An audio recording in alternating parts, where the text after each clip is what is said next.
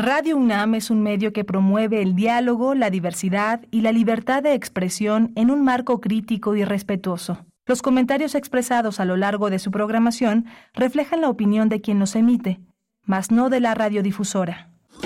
Radio UNAM presenta Primer Movimiento, El Mundo desde la Universidad. Hola, buenos días. Ya son las 7 de la mañana con 7 minutos en la Ciudad de México. Es jueves, 2, eh, jueves 22 de febrero. Estamos en Radio UNAM. Esta nave se llama Primer Movimiento y navega de 7 a 10 de la mañana. En Primer Movimiento en Facebook, P Movimiento en X. Estamos en las frecuencias 96.1 en radio, en 860 en AM 96.1 en FM, 860 en AM, todo un equipo que ya está presente en esta cabina, Rodrigo Aguilar al frente de la producción ejecutiva, está Crescencia Suárez en los controles técnicos y mi compañera Berenice Camacho al frente de la conducción. Querida Berenice, buenos días. Muy buenos días, Miguel Ángel Quemain, gracias por esta presencia matutina.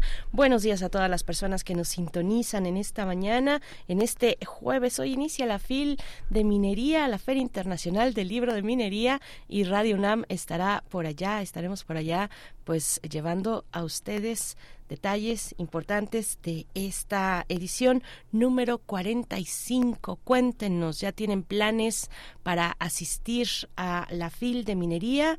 Y si no saben a cuáles, a qué actividades de las más de mil actividades que pueden ustedes disfrutar en esta propuesta de la FIL Minería, pues acérquense a sus redes sociales, a su sitio electrónico filminería.unam.mx X. Ahí van a encontrar todo el catálogo de actividades culturales, una inmensidad, una inmensidad, además, claro, de la propuesta, de la propuesta editorial, eh, también el catálogo de expositores, de editoriales, lo pueden encontrar ahí, su ubicación exacta, así para que si tienen poco tiempo, pues eh, vayan directamente al lugar de su interés, al stand de su interés, que seguramente será el de Libros UNAM, naturalmente, y bueno, pues eh, iniciamos en esta emisión de jueves. Vamos a, vamos a iniciar con cine. Tendrá lugar también en estos días, en estos días a partir del 23 de febrero, mañana, y hasta el 3 de marzo en la Cineteca Nacional, la novena edición de eh, Quebec Cine. MX. Vamos a conversar sobre este ciclo de cine de Quebec con eh, Jean Dupois, codirectora de esta, de esta iniciativa, Quebec Cine. Y vamos a tener la sección Todo es Historia, la historia, la historia de las reliquias con Alfredo Ávila, investigador del Instituto de Investigaciones Históricas de la UNAM. Tendremos también, bueno, pues, cómo no entrarle a la cuestión, el periodo de intercampañas en México, ya con, eh, pues, eh, eh, muchos, muchos procesos en marcha de registros, tanto de candidatas a la presidencia de la República, ahora sí ya candidatas, como de las listas de plurinominales, de las distintas coaliciones y partidos. Bueno, pues vamos a conversar sobre este proceso muy complicado, muy complejo, ha sido una semana de verdad llena, llena de eventos, de, de información, de notas al respecto. Y bueno, tendrá la titánica tarea de hacer un análisis de lo que ocurre el doctor Camilo Saavedra, investigador del Instituto de Investigaciones Jurídicas de la UNAM y vamos a tener también la presentación de Estado, Economía Creativa y Empleo de México con el doctor José María Ramos, que es uno de los coeditores de este, de este libro que se va a presentar en la Feria del Libro de Minería. Vamos a hablar con él sobre todo lo que ha significado esta, esta coordinación editorial para entender lo que, lo que, lo que, lo que comprende toda la economía creativa y el empleo. Eh, José María Ramos ha estado muchas veces con nosotros, es un colaborador habitual aquí en Primer Movimiento. Él es doctor en Ciencias Políticas y Sociología, profesor investigador del Departamento de Estudios de Administración Pública en el Colegio de la Frontera Norte. Tendremos la poesía necesaria, naturalmente. Siempre es necesario en un país como el nuestro un poquito de poesía para relajar los ánimos. Vamos a tener, vamos a tener también la presencia de los mundos posibles. Hoy es jueves de mundos posibles, elecciones en Rusia y geopolítica global con el doctor Alberto Betancourt, doctor en, doctor, en historia, profesor de la Facultad de Filosofía y Letras de la UNAM. Cerramos con la sección de derechos humanos, eh, en esta ocasión con Jacobo Dayan, director del Centro Cultural Universitario Tlatelolco. Nos hablará, bueno, también como especialista en derechos humanos, eh, nos hablará de el diálogo de sacerdotes con el crimen organizado, con, con, personas que están integradas al crimen organizado. Bueno, pues ese es el tema de Jacobo Dayan esta mañana, con el cual cerraremos hacia las 10 de la mañana. Quédense con nosotros, 7 con 11 minutos. Les también les leemos con mucha atención, con mucho agrado también en redes sociales, en redes sociales arroba P Movimiento en X en X que antes se llamaba Twitter y que pues algunos o no nos acostumbramos o seguimos pues ya defendiendo la idea de que se llama Twitter. Mm, así nos encuentran como arroba PMovimiento y en Facebook Primer Movimiento. Vamos con música. Vamos a escuchar instantes de Caloncho.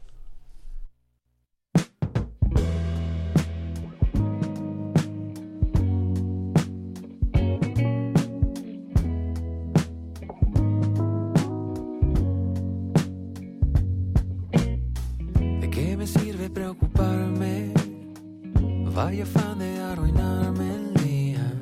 Nada gano en lamentarme.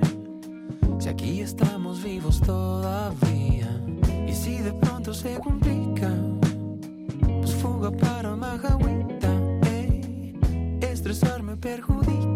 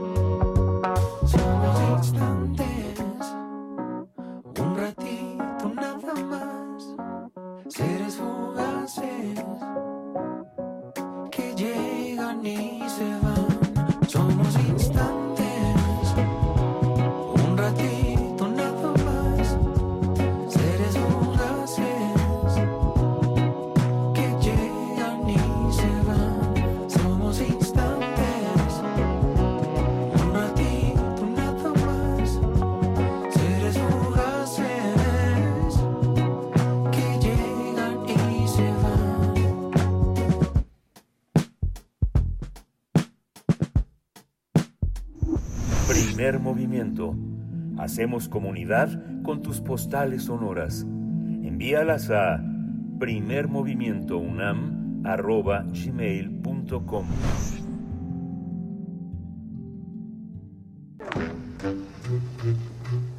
Cineclub Herziano. Del 23 de febrero al 3 de marzo, la Cineteca Nacional eh, será la sede de la novena edición de la muestra de cine de Quebec. El público interesado va a poder disfrutar de 10 largometrajes de producción reciente de esta región francófona de América del Norte. Cada una de las cintas seleccionadas muestran perspectivas de protagonistas que están poco representados en el cine y también monitorean estas cintas las adversidades que padece una sociedad fragmentada. En esta edición va a contar con la presencia de grandes cineastas como Fanny Pelletier, Ariane Falardeau, Paul Chotet y Pierre-Philippe Chevigny. Asimismo, habrá actividades paralelas en Faro Cosmos, la Universidad de Chapingo y la Universidad de la Comunicación, donde van a haber también talleres y conversatorios. Pues vamos a, tener los detalles aquí en esta mañana. Tenemos una charla con Jean Dupois, codirectora de Quebec, Cine. Gracias por, por estar con nosotros. Muy buenos días, Jen. Bienvenida. Muchas gracias, buenos días y muchas gracias por la invitación. Pues ya nueve ediciones, que es eh, va, va, va, formando un patrimonio visual para un país como el nuestro de cinéfilos, donde hay una, donde hay en, la, en la periferia del comercio hay un cine de enorme riqueza. ¿Cómo dialoga, cómo dialoga este, esta muestra de cine de Quebec con, con todo lo que hay también de cine francés, muestras, foros, eh, que son también muy ricos, el, el, la propia actividad cinéfila en el IFAL? cómo eh, todo termina siendo un cine en, en, en, la lengua francesa, pero el acento en, que, en, que, en Quebec es particularmente importante. Cuéntanos, Jan.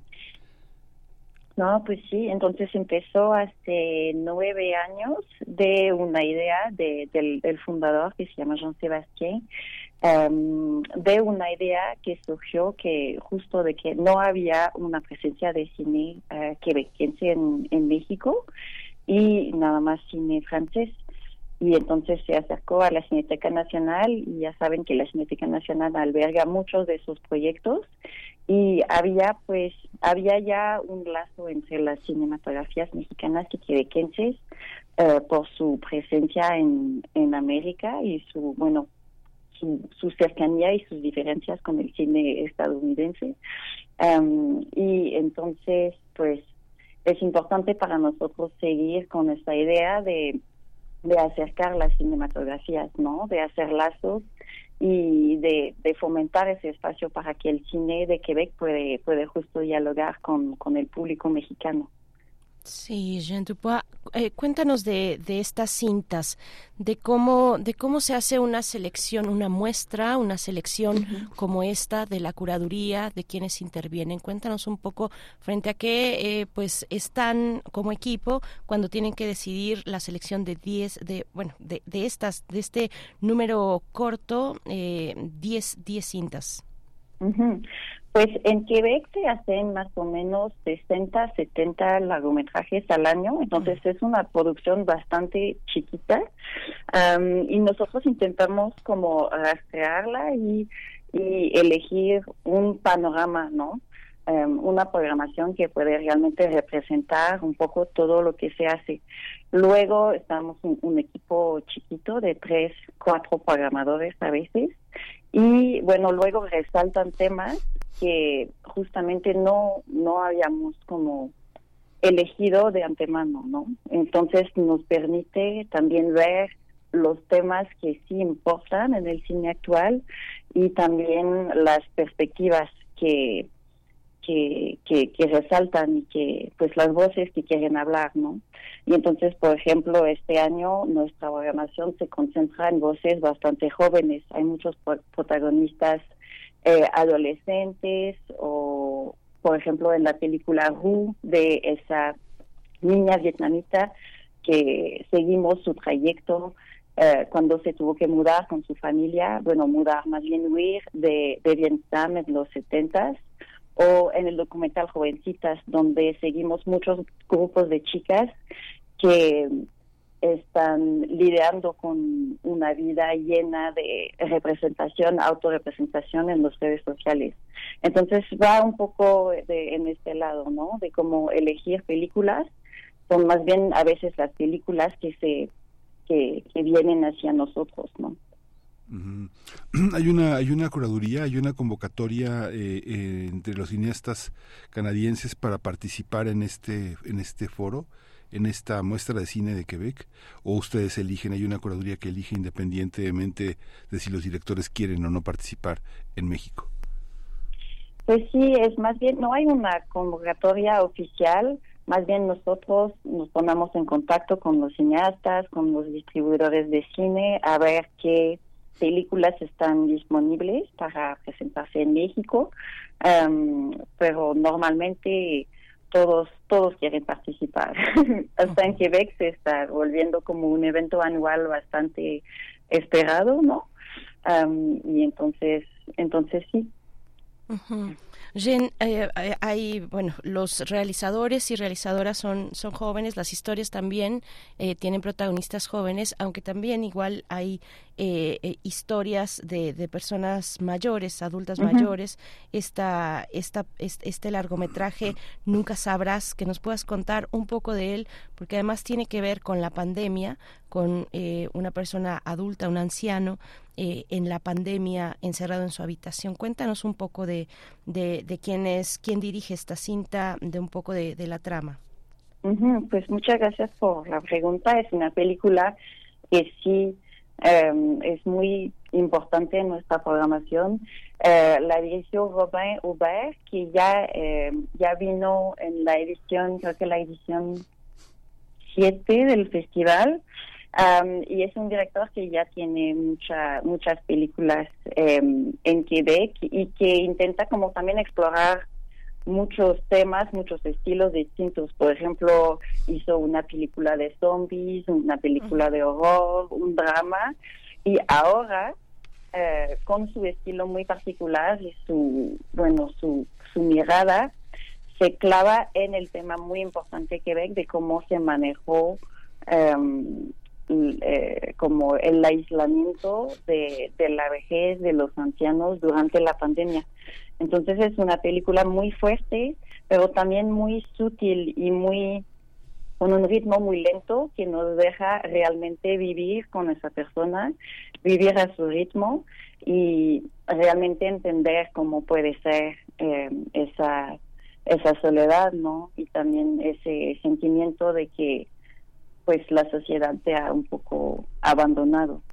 Y entonces, pues creo que es un tema también con que todos se pueden relacionar y seguramente es una situación, nos interesa mucho ver cómo, cómo esa película, cómo la recepción estará ¿no? aquí en México. Claro, solo, solo un comentario, eh, precisamente del, resumen de que, que presentan en, en, el sitio de Quebec Cine eh, de esta película, mm, da, da un viraje cuando además de contarnos que es un anciano que está al borde de la muerte, que está encerrado en su habitación en medio de la pandemia, con una espera larga, la escasez de personal se hace sentir y nos dicen, sin noticias de su enamorada.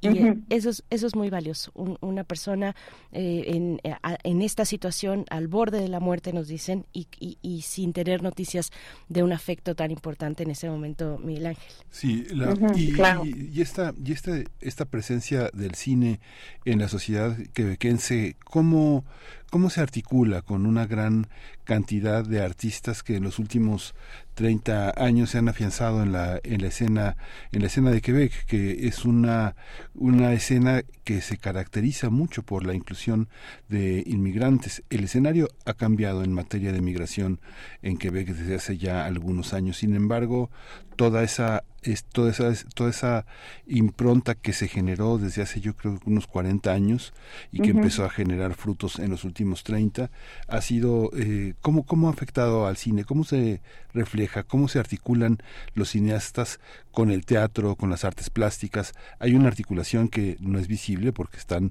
muy separados los géneros pero allá cómo se vive pues justamente en nuestra programación se refleja todo ese tema de la inmigración, pero en Quebec en general creo que está cambiando, pues nada más en los últimos años, ¿no? Empezamos a ver personajes de, de distintas orígenes y, pero muy reciente, es que las historias incluyen esos personajes, representan esos personajes, pero sin necesariamente que su historia, que su viaje personal trate de su inmigración.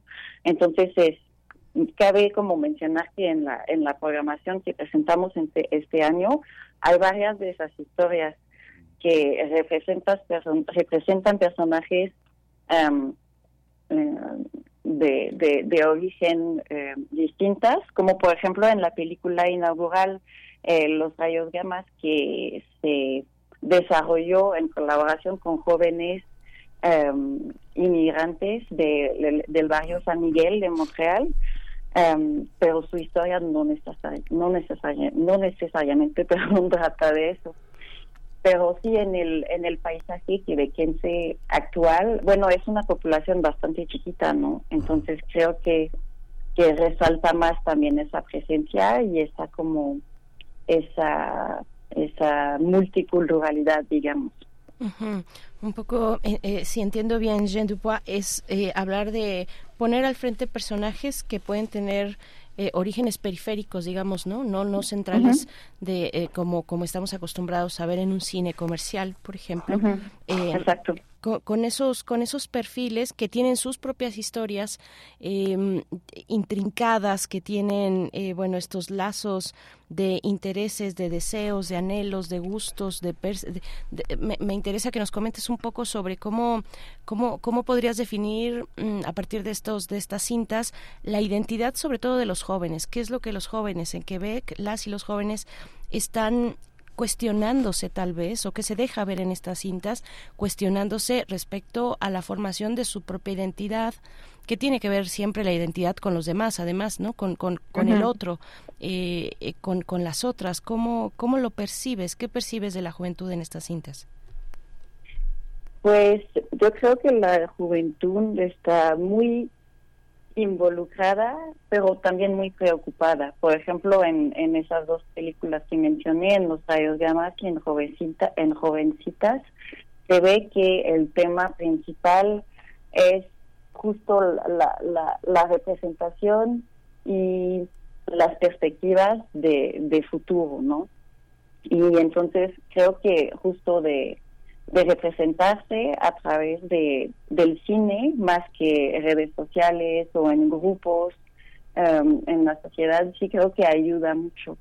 Y vemos que en Quebec hay muchos programas de cine, hay muchas escuelas de cine ya está como de arte y que la, la juventud se involucra mucho y nos da gusto, por ejemplo, poder Em, justo traer aquí a Henri Bernardet, el director de, Los Rayos Gamas, que está muy acostumbrado a trabajar con jóvenes. Su primer película, Al oeste de Plutón, que salió en el 2008, justo trabajaba también con una comunidad de adolescentes de una escuela secundaria eh, cerca de la ciudad de Quebec. Y esa película cambió un poco el paisaje también cinematográfico de Quebec y se volvió una película clásica y entonces es, em, es muy importante que sean que estén representados en el cine y creo que ayuda mucho a, a sentirse implicados y involucrados en, en, la sociedad a este nivel. van a tener talleres en el faro, en algunos espacios, no sé dónde los van a realizar. ¿En qué consisten los talleres y las conversaciones? ¿Vienen cineastas eh, quebequenses a México? Eh, pues sí, entonces esos talleres em, se llevan a cabo en la Faro Cosmos en colaboración con la Cátedra Berman y la Secretaría de Cultura. Em, y es justo ese director, Henri Bernardet, que va a dar dos días de talleres, una primera parte más magistral, Em, y otra parte más de improvisación y de grabación. Y van cada cada equipo de, jóvenes son tienen entre 16 y 25 años más o menos.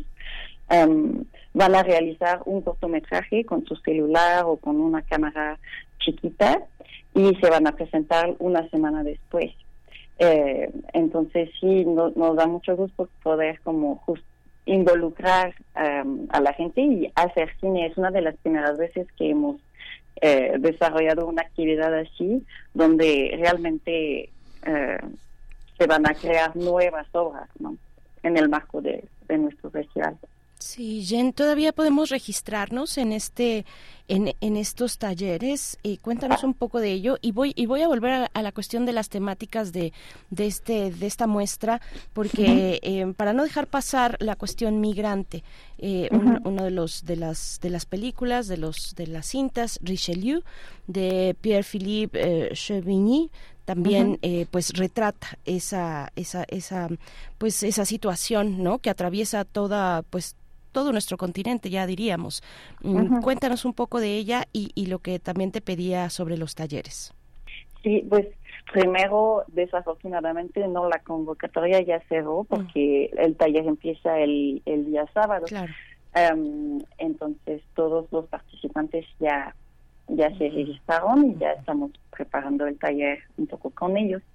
Em, luego de la película Richelieu sí está, pues bueno, muy interesante em, que, que, que, sea un tema sí muy presente, como, como dices, en todo el continente, pero visto de una perspectiva bastante distinta, ¿no? Y entonces esa película está, es muy interesante saber que se desarrolló a partir de, verdaderos testimonios de jornaleros guatemaltecos, por la mayoría, pero algunos mexicanos también, um, en los campos de Quebec y a partir de esos testimonios, de esa denuncia, de sus condiciones, se hizo esa película de ficción y la ficción un poco para proteger el testimonio, porque el director Pierre-Philippe Chevigny eh, nos comentó que, que inicialmente quería hacer un documental. Y entonces es, es muy importante, sobre todo para el, el, público de Quebec, ver esta película y darse cuenta que, bueno, a veces está representado como un poco como la sociedad canadiense o la sociedad quebequense como un mundo de posibilidades, una sociedad ideal em, para, para inmigración o para un un trabajo, digamos, temporal, em, pero hay que hay que arrojar luz no sobre las, las dificultades y las injusticias que, que ocurren justo en estos contextos. Y esa película nos permite nos permite justo hacer eso.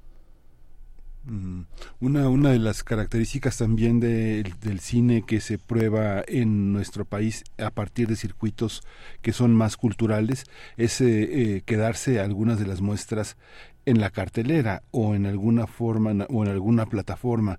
¿Cómo eh, eh, quien no quien no pueda tener la oportunidad de ver todo el ciclo de 10 días que tiene este cine, ¿qué, qué, se, ¿qué se queda, qué se ha quedado en México del cine de Quebec en, entre nosotros? ¿Cuáles son las películas que...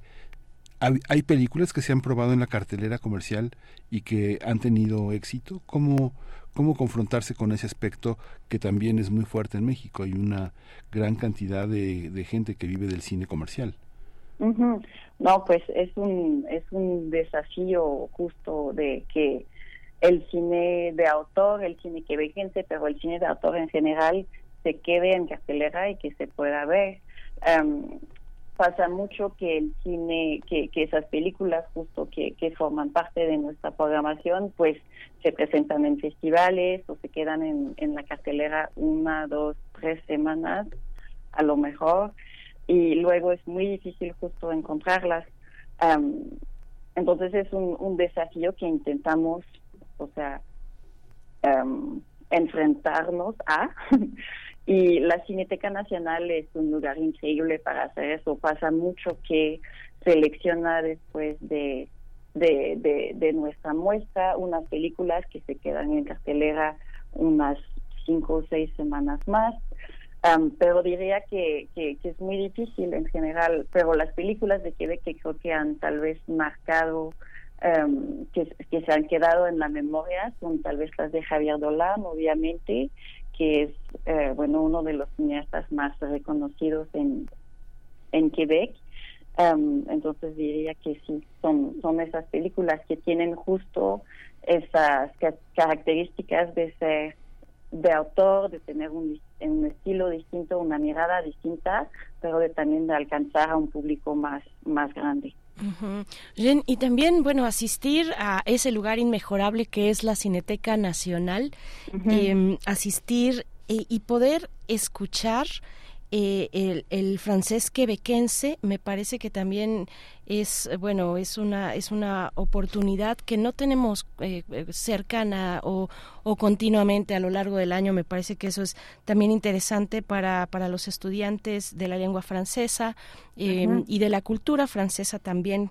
Eh, háblanos un poco de esa intención también de, de, de poner el foco en Quebec en su cultura en, en, su, en, en, en, su francés y, otro detalle también preguntarte, estas, esta selección ¿qué fechas comprende? ¿Cuándo fueron, entre qué año y año fueron eh, estrenadas estas, estas cintas? pues primero sobre el francés, obviamente es muy importante e interesante darse cuenta de la variedad de francés que hay, pero también en Quebec no como como previamente digamos es una comunidad muy multicultural y entonces es también interesante ver que el francés no bueno domina la programación pero no es solo convive con muchos otros idiomas. Por ejemplo, en nuestra programación de este año hay mucho español, hay muchas películas que están mitad y mitad, hay una película en inglés que también es un, idioma muy importante que se habla mucho en Montreal.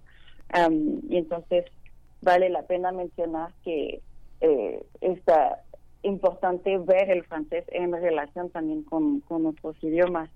Y bueno, el, el acento de Quebec sí también está está, bueno, bien distinto del, del acento francés y, y sí es, es, es, es, muy, muy importante y rico poder, poder distinguirlo, ¿no? Y sobre la otra sí los años los años de, de, de, estreno sí. Ajá. Sí gracias. Um, todas las películas se, se, estrenaron en el último año, entonces desde el final de 2022, digamos, y, y, y todo 2023, entonces son todas películas eh, recientes.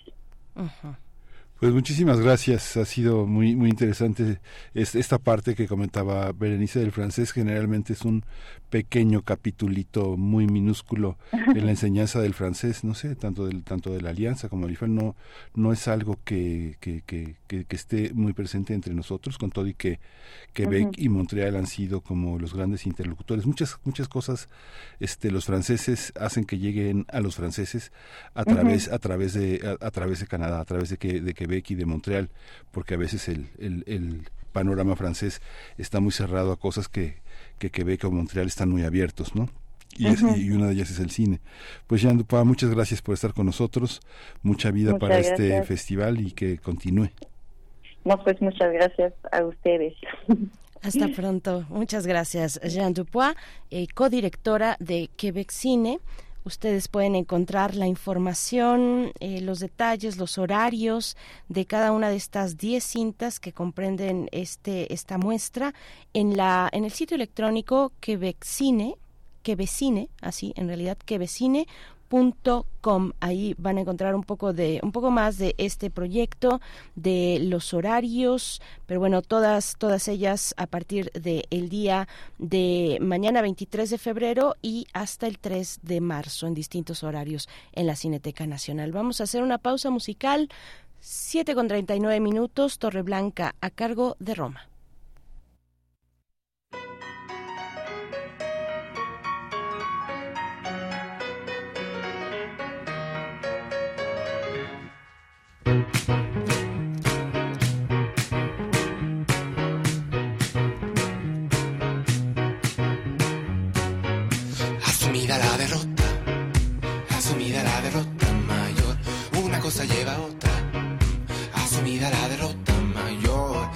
Lugar para cenar, botella de vino para empezar. Sé que decirlo es tan sencillo, pero cuando asumida la derrota está, asumida la derrota mayor, yo quisiera metaforizarla, asumida la derrota mayor. Paro de hablar buscando aparentar que muero de nervios y estoy pensando que voy a acercarme en cualquier momento.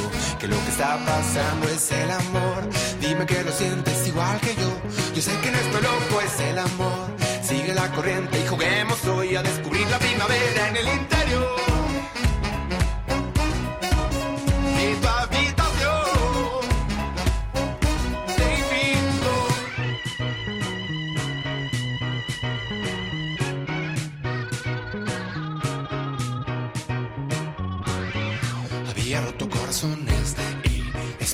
Que nunca llegó. Pero cuando apareciste así, esa rutina para mí terminó.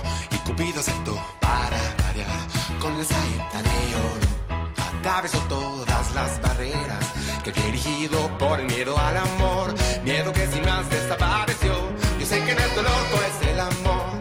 Sigue la corriente y juguemos hoy a descubrirnos los secretos más íntimos.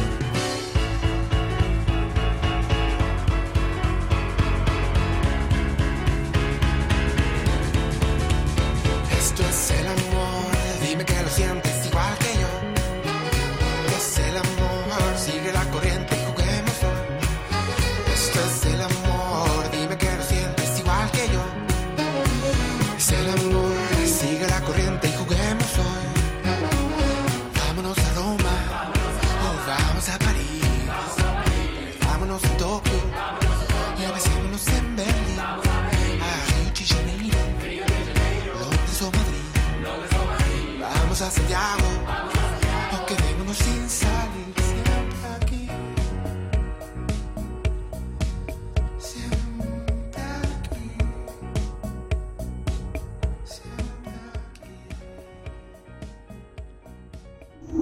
Primer movimiento. Hacemos comunidad con tus postales sonoras. Envíalas a primermovimientounam.gmail.com 7 con 42 minutos les invitamos a escuchar de nuestros compañeros y compañeras de UNAM Global este trabajo, este breve trabajo sobre el banco de semillas de la Universidad de la UNAM y la lucha contra la extinción vegetal. Vamos a escuchar.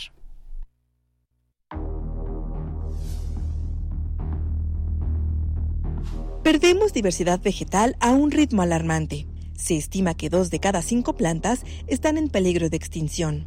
La conservación con bancos de semillas es vital.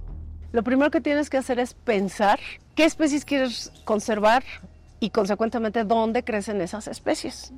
Pero no solo dónde crecen, sino en qué momento sus semillas están listas para ser conservadas. El Banco de Semillas de la Facultad de Estudios Superiores Iztacala guarda un tesoro de la riqueza vegetal mexicana. Es el único en México y en América Latina que resguarda especies silvestres y nativas del país. Se trata de un reservorio que cuenta con más de 3.000 semillas de plantas nativas, endémicas, silvestres y en peligro de extinción colectadas de 26 estados de la República Mexicana.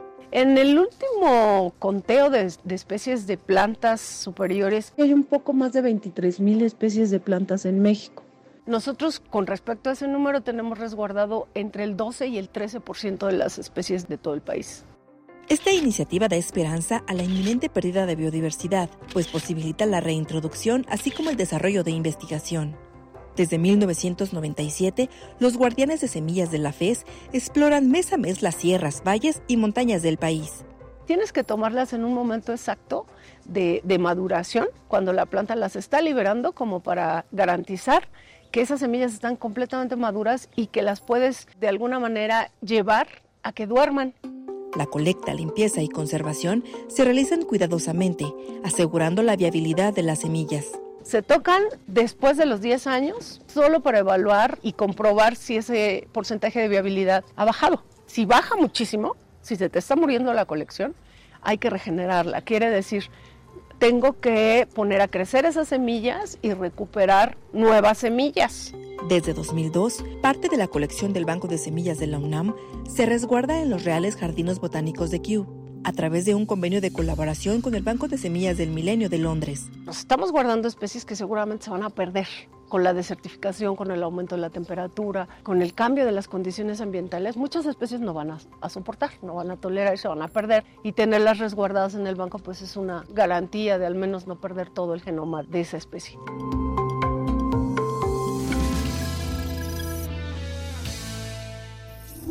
Primer movimiento. Hacemos comunidad con tus postales sonoras. Envíalas a primermovimientounam.gmail.com Todo es historia.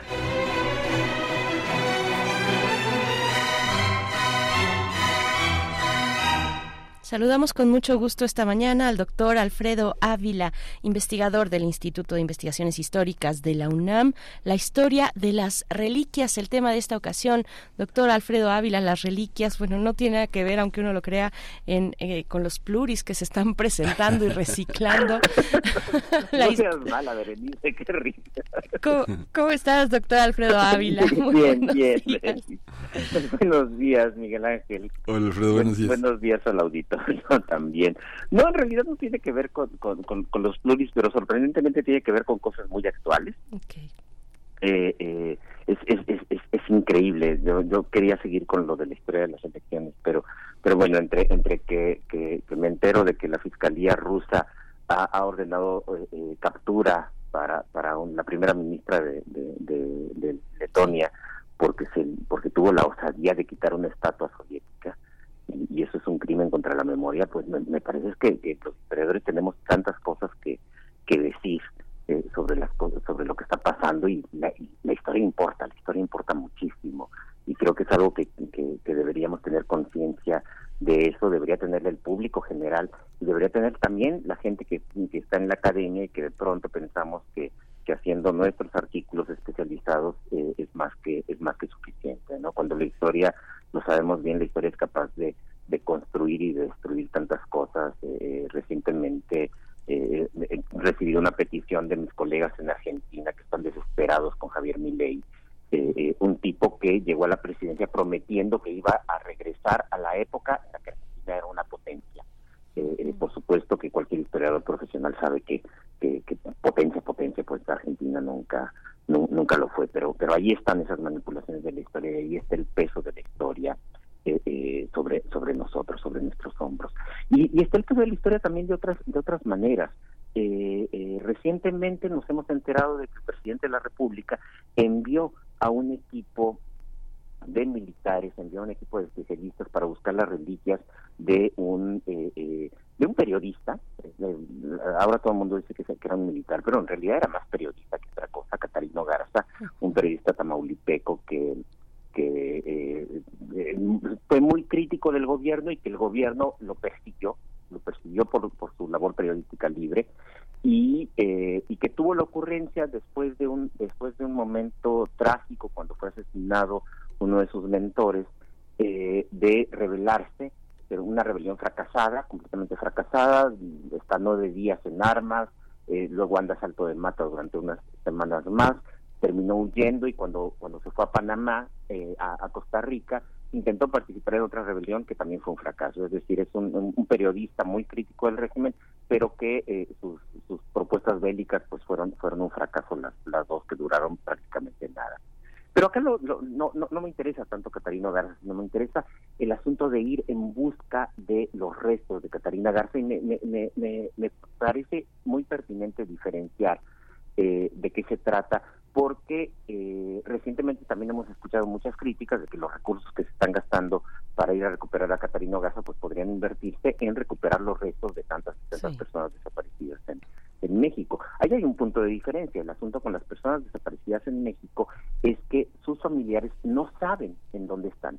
Sus familiares saben que han sido víctimas del crimen, del crimen de los grupos delincuenciales o de crimen de, grupos que deberían mantener el orden, grupos policíacos o, militares, pero simplemente que están desaparecidas y hay que encontrar sus restos es una manera de certificar una muerte, de certificar que algo ha sucedido y de encontrar una cierta paz en, las familias. Mientras que lo de buscar los restos de un presunto héroe, esto de héroe siempre hay que ponerle comillas, así estamos hablando de Miguel Hidalgo, porque hay que recordar que finalmente los héroes se construyen a posteriori, los héroes se construyen después. Miguel Hidalgo no fue un héroe en 1810 ni en 1811, al contrario, era un villano para la mayoría de la sociedad porque el régimen quería que fuera un villano y no fue sino hasta que los gobiernos mexicanos empezaron a impulsar su, canonización eh, eh, cívica cuando cuando adquirió la estatura de, de, héroe.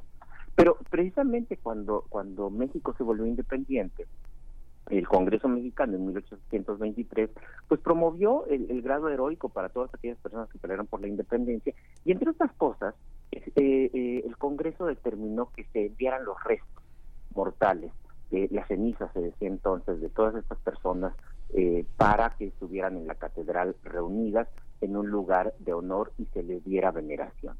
Eh, fue un proceso muy interesante de recuperación de reliquias. María del Carmen Vázquez Mantecón, en algún artículo en Estudios de Historia Moderna y Contemporánea de México, lo, trabajó, como la importancia de recuperar las reliquias de los héroes eh, se convirtió en una especie, en una versión secularizada de las reliquias eh, cristianas, de las reliquias católicas. Durante muchísimo tiempo eh, en las comunidades cristianas, particularmente en la Edad Media, se buscaba tener las reliquias, ya saben, el pequeño huesito, ya saben, algún trozo de, ropa de alguna persona a la que se le atribuía santidad, se le atribuían virtudes, como si esa ese huesito o esa o ese trozo de tela o esa propiedad que haya que hubiera tenido transmitiera de alguna manera la virtud a, quienes la poseían, a quienes la tenían. Y esto esto explica por qué hubo tantas tantas reliquias en la Edad Media, muchas de ellas se inventaban. Eh, eh, si nos ponemos a sumar todas las, astillas de la cruz de Cristo que hay regadas por todo el mundo, pues a lo mejor no, no, no tenemos una cruz, sino que podríamos construir un arca eh, de, la gran cantidad. Había muchísimas reliquias falsas, cualquier huesito podía ser atribuido a una, a una reliquia.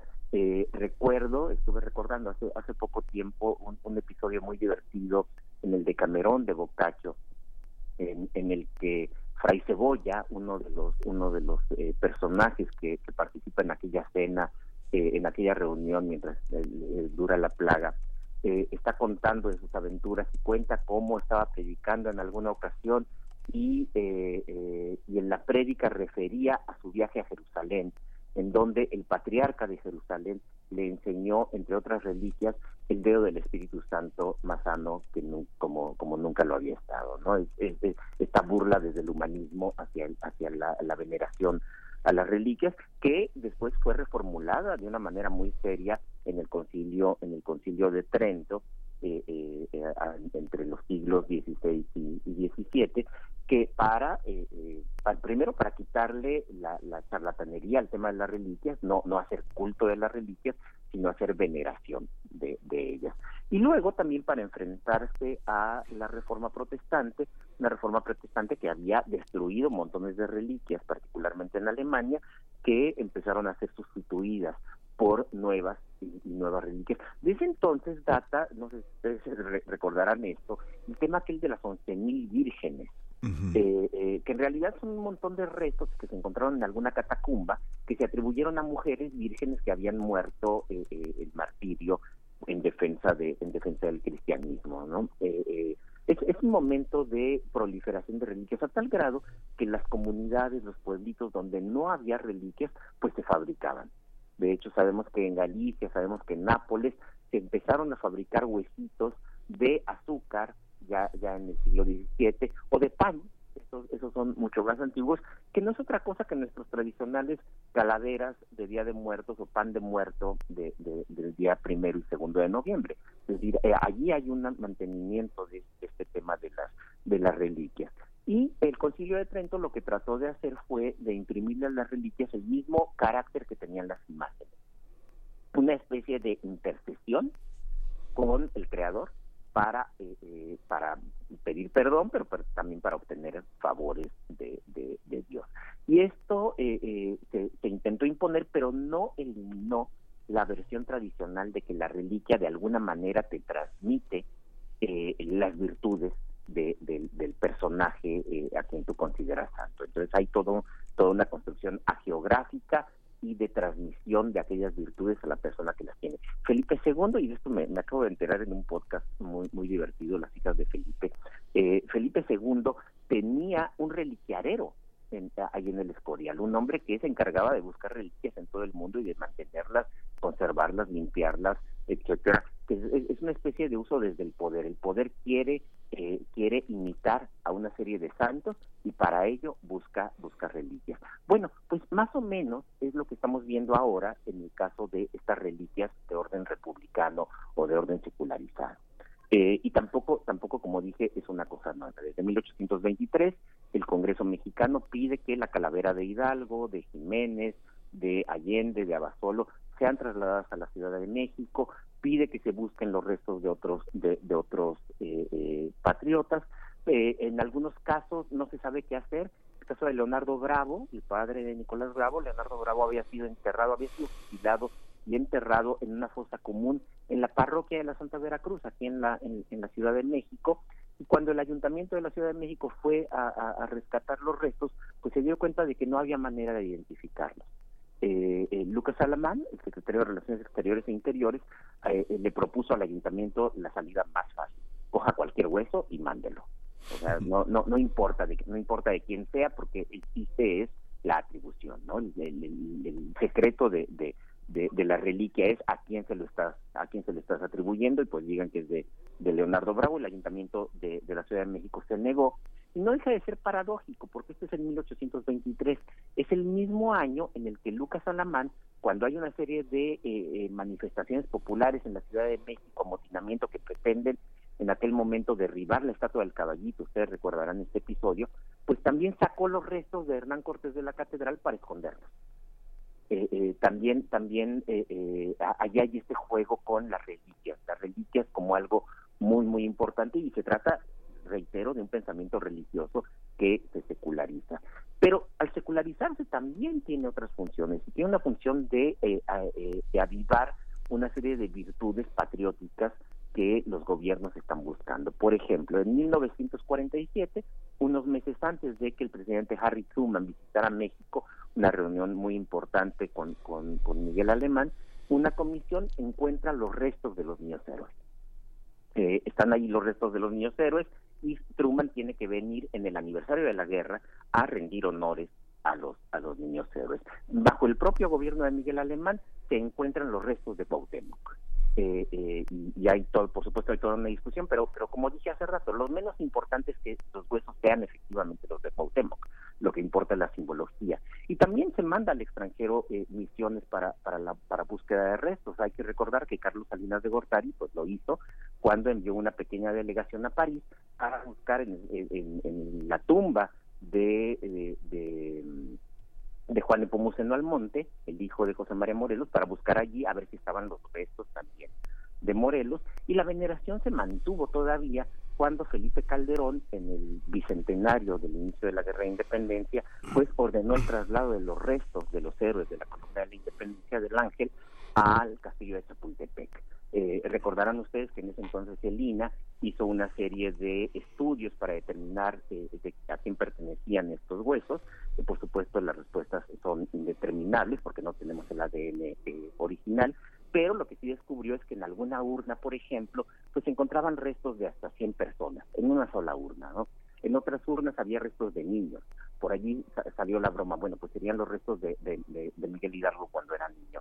O, o, había restos de animales, había restos de venado y aquí viene otra broma de que pues está bien que, uno pensara que Morelos era el siervo de la nación, pero no el otro siervo, en, el sentido del animalito eh, eh, vamos, te, estoy contando todo esto porque estoy seguro de que la misión que va a, a Panamá va a traer los restos de Catarino Garza, sin duda, no importa si sean o no, van a ser reliquias tan fantásticas como la del dedo del Espíritu Santo que decía Bocacho, y, eh, y forma parte de esta necesidad de muchas, de mucha gente, de muchos actores, de encontrar eh, en las virtudes del pasado elementos que, en los que se reflejen en la actualidad. Así como Felipe II buscaba las reliquias para meter al escorial, pues también el presidente está buscando las suyas propias para reflejarse en, ese espejo. Es una tradición larguísima y es una tradición que nos parece muy, muy extraña desde un punto de vista estrictamente racional, eh, eh, pero, pero que bueno, notamos que sigue teniendo que sigue teniendo enorme vitalidad.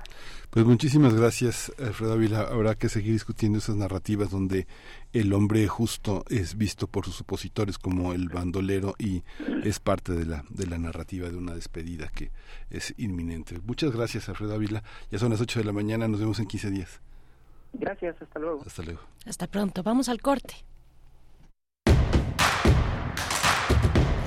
Síguenos en redes sociales. Encuéntranos en Facebook como Primer Movimiento y en Twitter como arroba PMovimiento. Hagamos comunidad.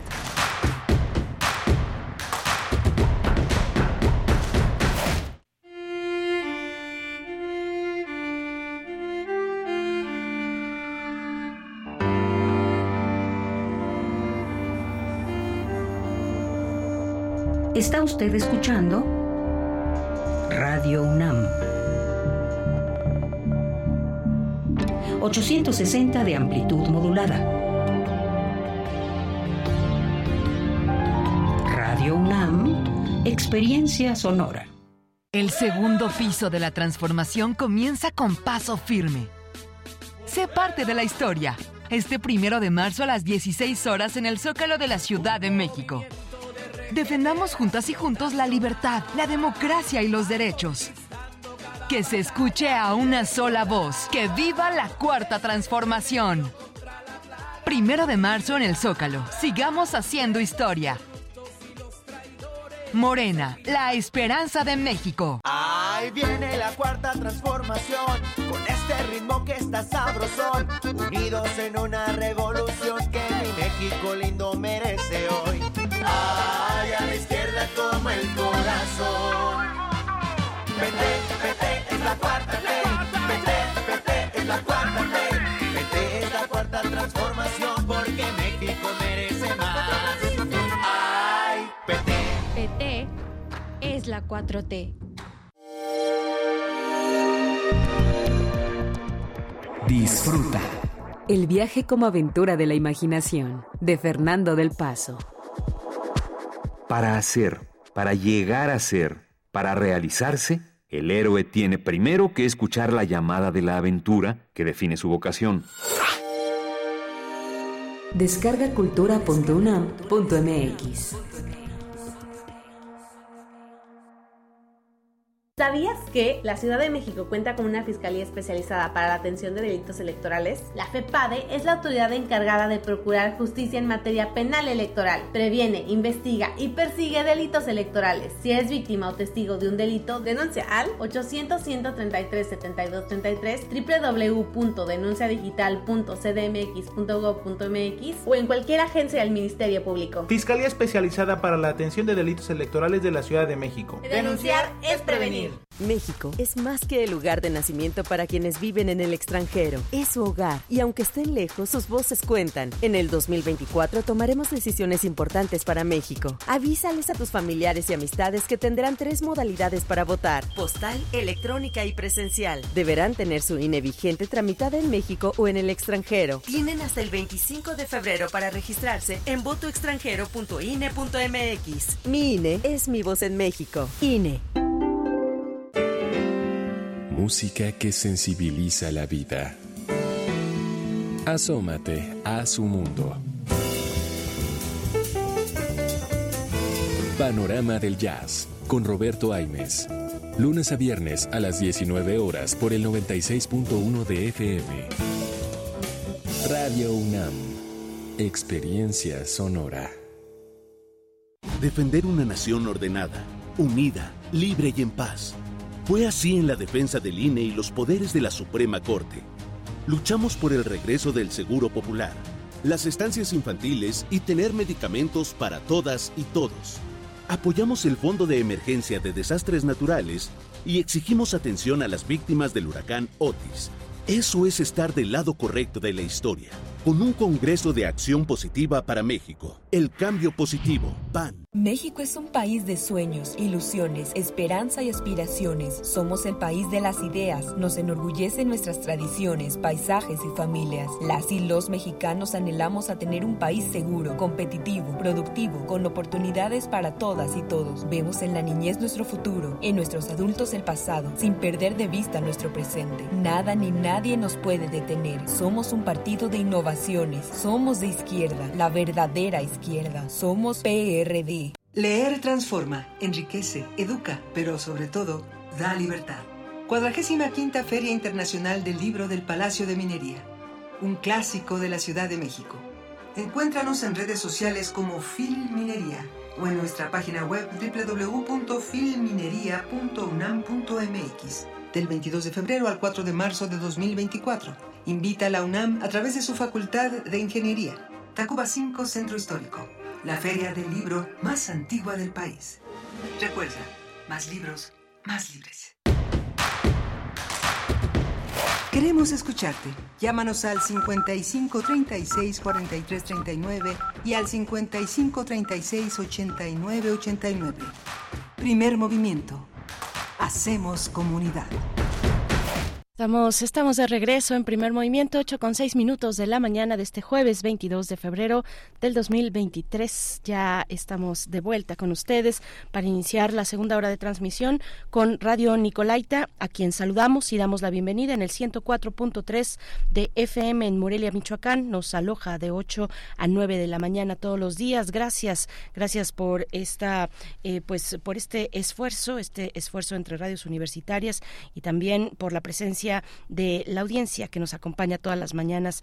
Rodrigo Aguilar se encuentra al otro lado del cristal en la producción ejecutiva. Está Crescencio Suárez en la operación técnica de la consola, Eduardo Castro en el servicio social y Miguel Ángel Quemain en los micrófonos. Buenos días, Miguel Ángel. Hola, Berenice. Buenos días. Buenos días a todos nuestros radioescuchas. Estamos, eh, estamos con una eh, segunda hora muy, muy interesante. Vamos a hablar del periodo de intercampañas en México con Camilo Saavedra. Él es investigador del Instituto de Investigaciones Jurídicas de la UNAM, una, una un, un investigador con una enorme perspectiva política de nuestro país. Así que bueno, va a ser muy interesante esta conversación con él. Tendremos también una conversación con el doctor José María Ramos. Él es profesor investigador del Colegio de la Frontera Norte, el COLEF, COLEF que publica eh, este libro que ha coordinado el doctor José María Ramos junto con la doctora Rosa Isabel Medina Parra, Estado, Economía Creativa y Empleo en México. Vamos a conversar sobre esta publicación que se presenta en la FIL eh, de Minería, la FIL de Minería que ya inició, que ya inicia bueno, estamos a unos, a unos minutos ya de iniciar eh, esta edición 45 de la FIL de Minería, no se lo pierdan, uno de los eventos es la presentación de esta publicación del COLEF, Estado, Economía Creativa y Empleo, son los temas para, este, para esta hora, les saludamos en redes sociales, eh, nos dice Em, por acá tenemos varios saludos. Edgar Benet eh, también nos saluda. Fugitivo 5 dice el otro día en el CIALC de la UNAM hubo un evento de cultura visual en la Inquisición. Se habló de las reliquias y nos pone ahí un poquito las las coordenadas eh, Em, con, con, una, con una imagen de esa conferencia virtual. Muchas gracias, Fugitivo. Eh, bueno, pues sí, eh, venimos de hablar con el doctor Alfredo Ávila en su participación quincenal en la sección Todo es Historia. Nos hablaba de la historia de las reliquias. Inició comentando sobre em, esta eh, pues esta este hecho de mm, por parte de Rusia de poner a la primera ministra de Estonia en su lista de personas buscadas por quitar pues uno, uno por eh, la, el derribo de uno de los monumentos soviéticos en, en ese país. No es la primera, son, son varias las, los países que eh, fueron eh, antes que son pues ex repúblicas soviéticas y que han derribado monumentos soviéticos desde que inició este momento de la guerra de Rusia en Ucrania que ya lleva dos años. Bueno son varios.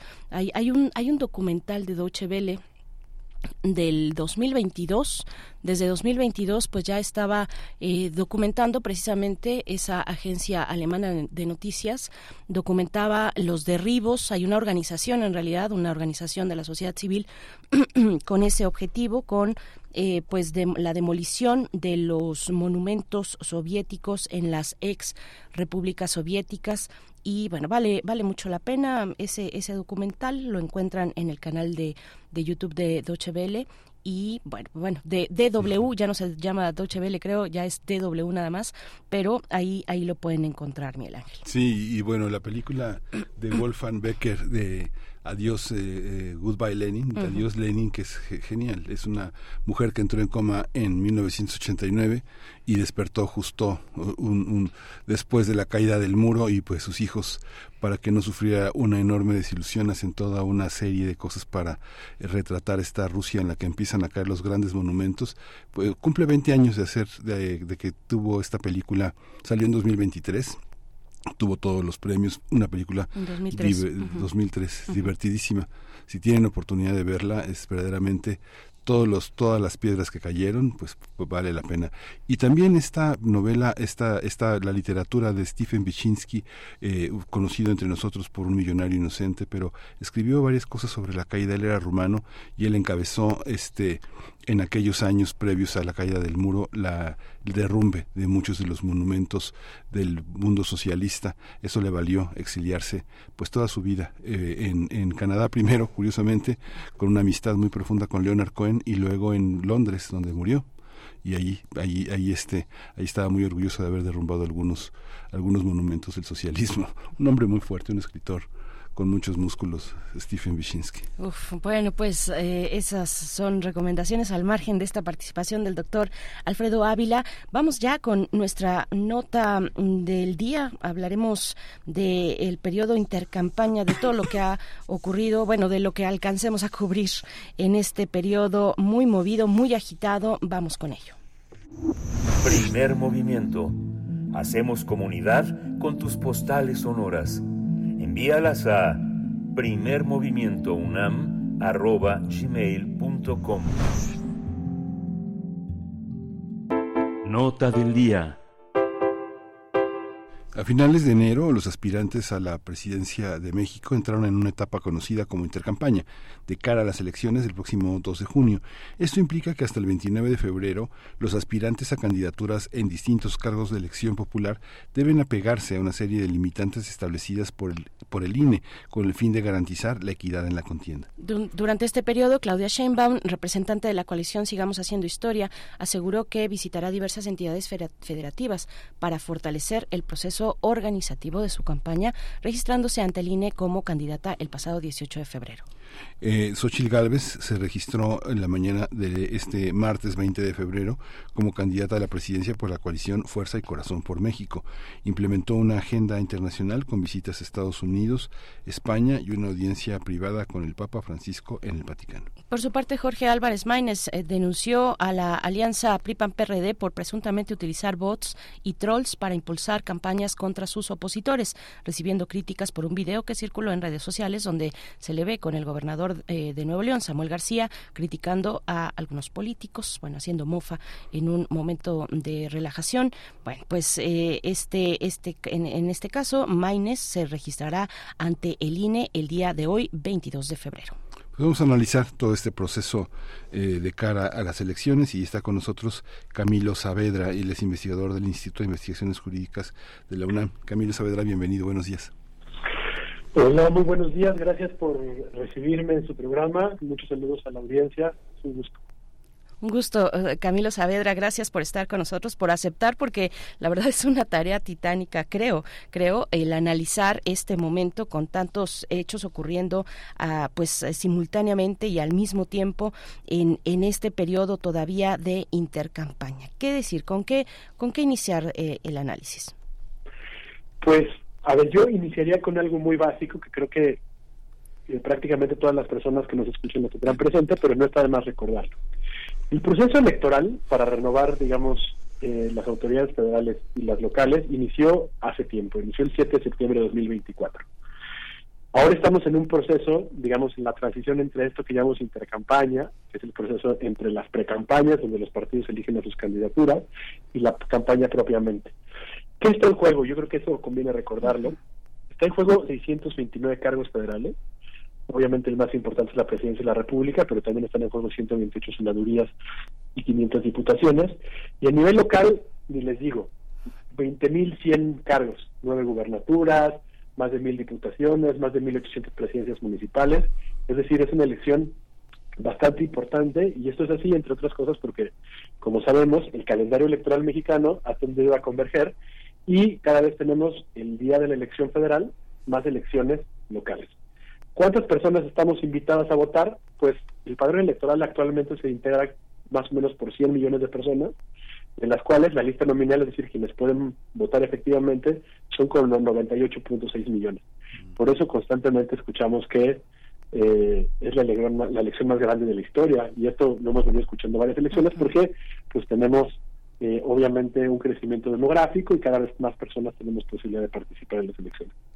Un poquito más, digo un poco, una, cosa más. Eh, eh, tenemos ahora en, digamos, el financiamiento de los partidos políticos, que en el caso de México es un financiamiento predominantemente público eh, y que tiene que ver con la equidad de la contienda, etcétera, ascendió este este año a alrededor de 10 mil millones de pesos. Son 6.600 más o menos para actividades ordinarias y el resto para actividades específicas o actividades de campaña. Eh, de estos, de, estos, de este dinero se distribuye más o menos en 45% a Morena y sus aliados, 43% al PRI, PAN y PRD y 10% al Movimiento Ciudadano y sus, las candidaturas independientes. Entonces estamos justamente ubicados en, eh, digamos, el periodo donde ya nos enfilamos directamente hacia la jornada electoral, que será el 2 de junio. La intercampaña, como ustedes lo decían, eh, cierra el 29 de febrero y a partir del 1 de marzo estaremos ya propiamente en periodo de campaña hasta el 29 de mayo en que se tengan que suspender las campañas por parte de las personas que van a ser candidatas en este proceso. Y en esta en esta configuración de los candidatos asoman la cabeza algunos que han conseguido una gran popularidad en redes sociales. Hay algunos liderazgos que son viejos liderazgos en realidad.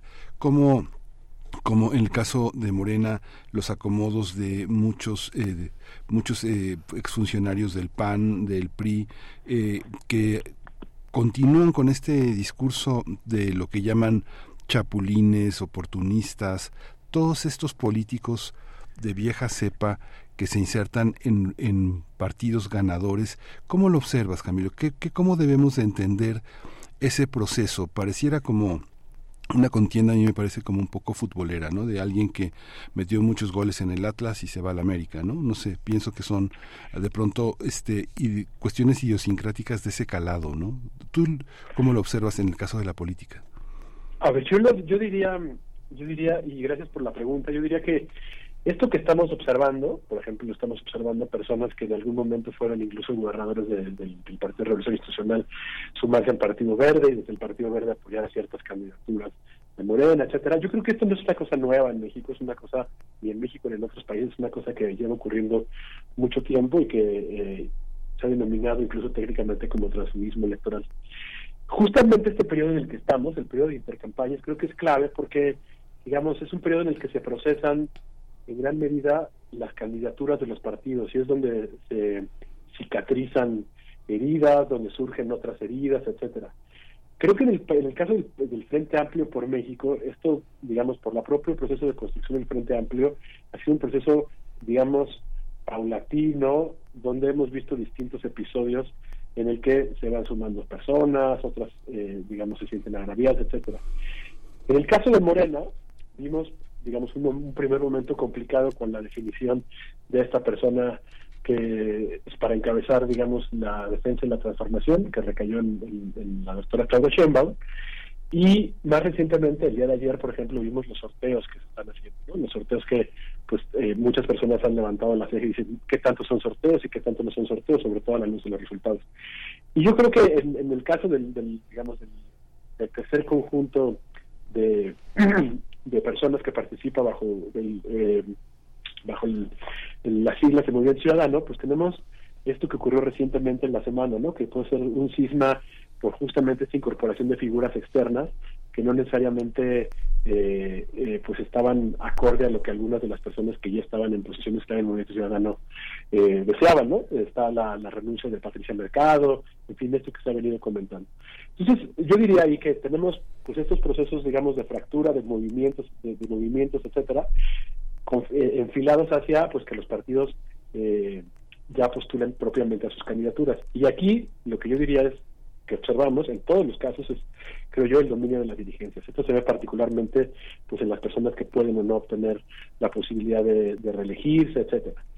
A esto se suma, si me lo permiten, yo creo que otra cosa que es importante, que tiene que ver con pues la, la intención por parte del gobierno, particularmente la presidencia de la República, de reforzar su presencia en la elección.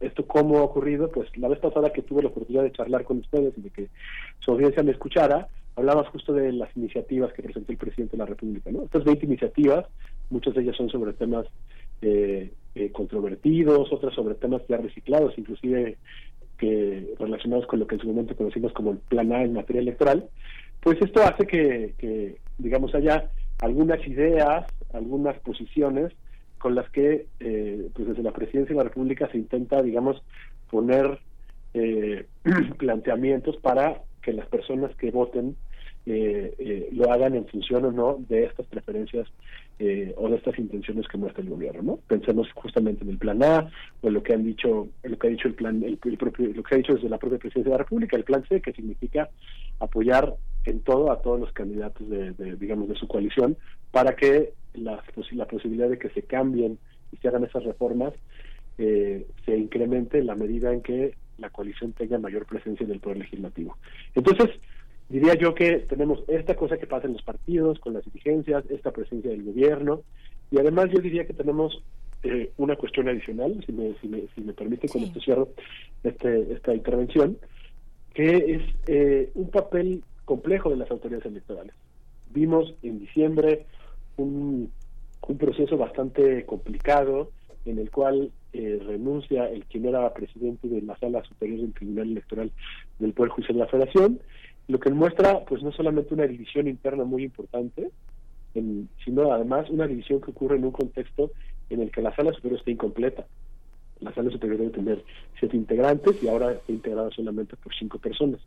Y esto no es una cosa, digamos, menor, sobre todo porque la sala superior es quien se encarga de calificar y validar la elección presidencial y para ello necesita al menos un quórum de seis, de seis personas. Entonces, tenemos ahí, digamos, un foco rojo y este foco rojo pues se traduce también en los tribunales locales. Tenemos tribunales locales incompletos, de hecho los tribunales locales eh, deben tener eh, una cantidad determinada de, de, magistraturas, en algunos casos de tres magistraturas, en algunos casos tenemos solo una propiamente nombrada y las demás son con personas que ocupan el cargo por algo que le llamamos Ministerio de Ley, es decir, están, digamos, supliendo la ausencia de una persona que no está nombrada. Y en tercer lugar, creo que el INE INE tiene pues, como siempre gigantescos por la cantidad de personas que participamos en las elecciones, pero ahí también tenemos, como hemos visto, una división importante entre las personas que ocupan las consejerías y esto pues tiene efectos, por ejemplo, en el nombramiento de personas en posiciones clave. Entonces ustedes recuerden, el INE no, la, la, desde que llegó la, la nueva presidenta del INE no se han podido nombrar propiamente a persona a la persona titular de la Secretaría Ejecutiva y de otras direcciones clave y lo que ocurrió es que el, tribunal le permitió pues nombrar encargadurías y con estas encargadurías es decir con personas nombradas directamente por la presidencia pero que aún no cuentan con el aval el respaldo de, de la cantidad mínima de integrantes del consejo pues es con, con quien vamos a ir a la elección.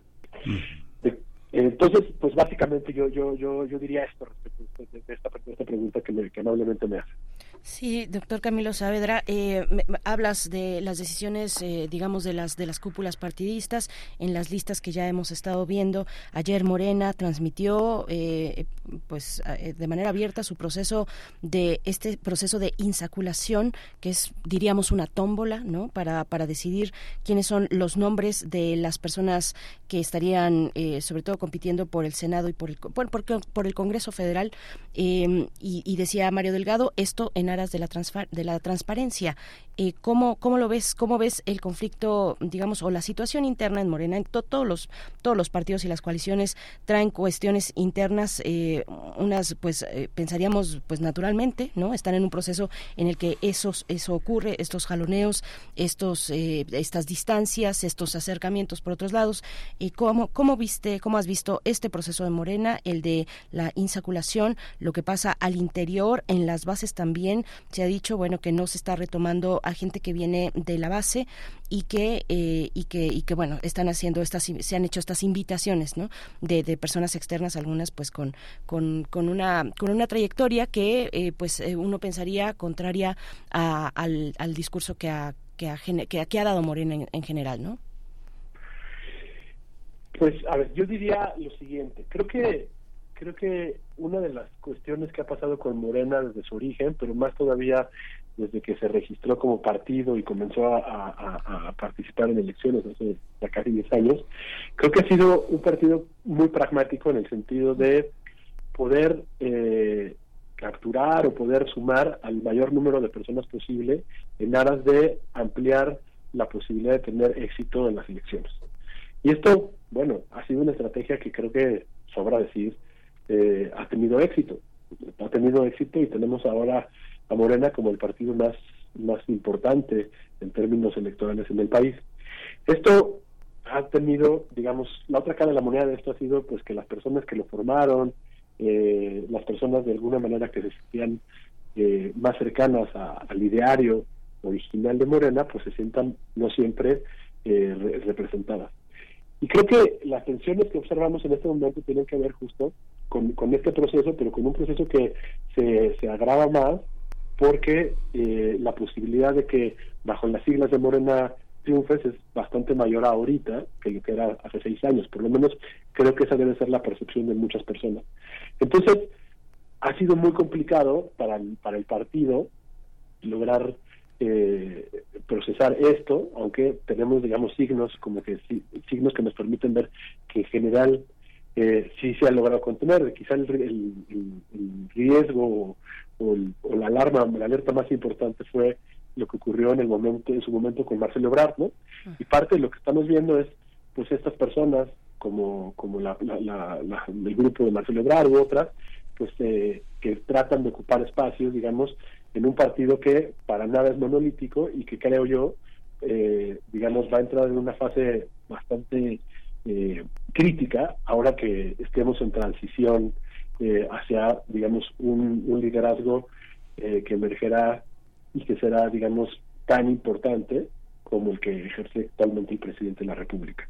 Entonces creo que esto hace que sea bastante clave el, momento en el que está Morena y parte de esto pues va a tener efectos en la forma en la que en la que eh, en los resultados que, emerjan, ¿no? No solamente los resultados electorales, sino en cómo ejercerán eventualmente los cargos las personas que lleguen. Si nosotros vemos eh, las preferencias electorales, esta mañana eh, revisé este, esta página que eh, que tiene una Polos Polls, me olvida, esperen un segundo, bueno, ahora, ahora, ahora recuerdo una encuesta de encuestas, perdón por decirlo en inglés, tiene eh, las preferencias electorales están alrededor del 60%, por ahí 75% a favor de Claudia Sheinbaum, 29% de Xochitl Galvez y 6% de Jorge Álvarez Maínez. Es decir, tenemos pues una persona que va a iniciar el proceso ya propiamente de campaña con una ventaja bastante amplia, lo cual nos hace pensar que en realidad lo que está en todo caso en disputa, donde está la clave, es, es el Congreso y me refiero al Congreso, eh, a los 500 lugares en la Cámara de Diputados y a los 128 en la Cámara en la Cámara de Senadores. ¿Por qué es tan importante? Pues porque de, ello depende la aprobación del presupuesto, de todas las leyes, y es más importante porque las reformas constitucionales, como sabemos, requieren una mayoría calificada de dos tercios. Es decir, ahora parte de lo que ha ocurrido, eh, que ha, impedido que se hagan algunas reformas que, que la oposición ha visto como negativas, y no solo la oposición, sino muchos especialistas, estoy refiriendo particularmente al plan A o eventualmente al plan B en materia electoral, eh, como ejemplo, pues eh, no, han, no, han tenido éxito, el plan en particular, porque no tiene eh, Morena junto a sus aliados la mayoría calificada de los tercios de la Cámara.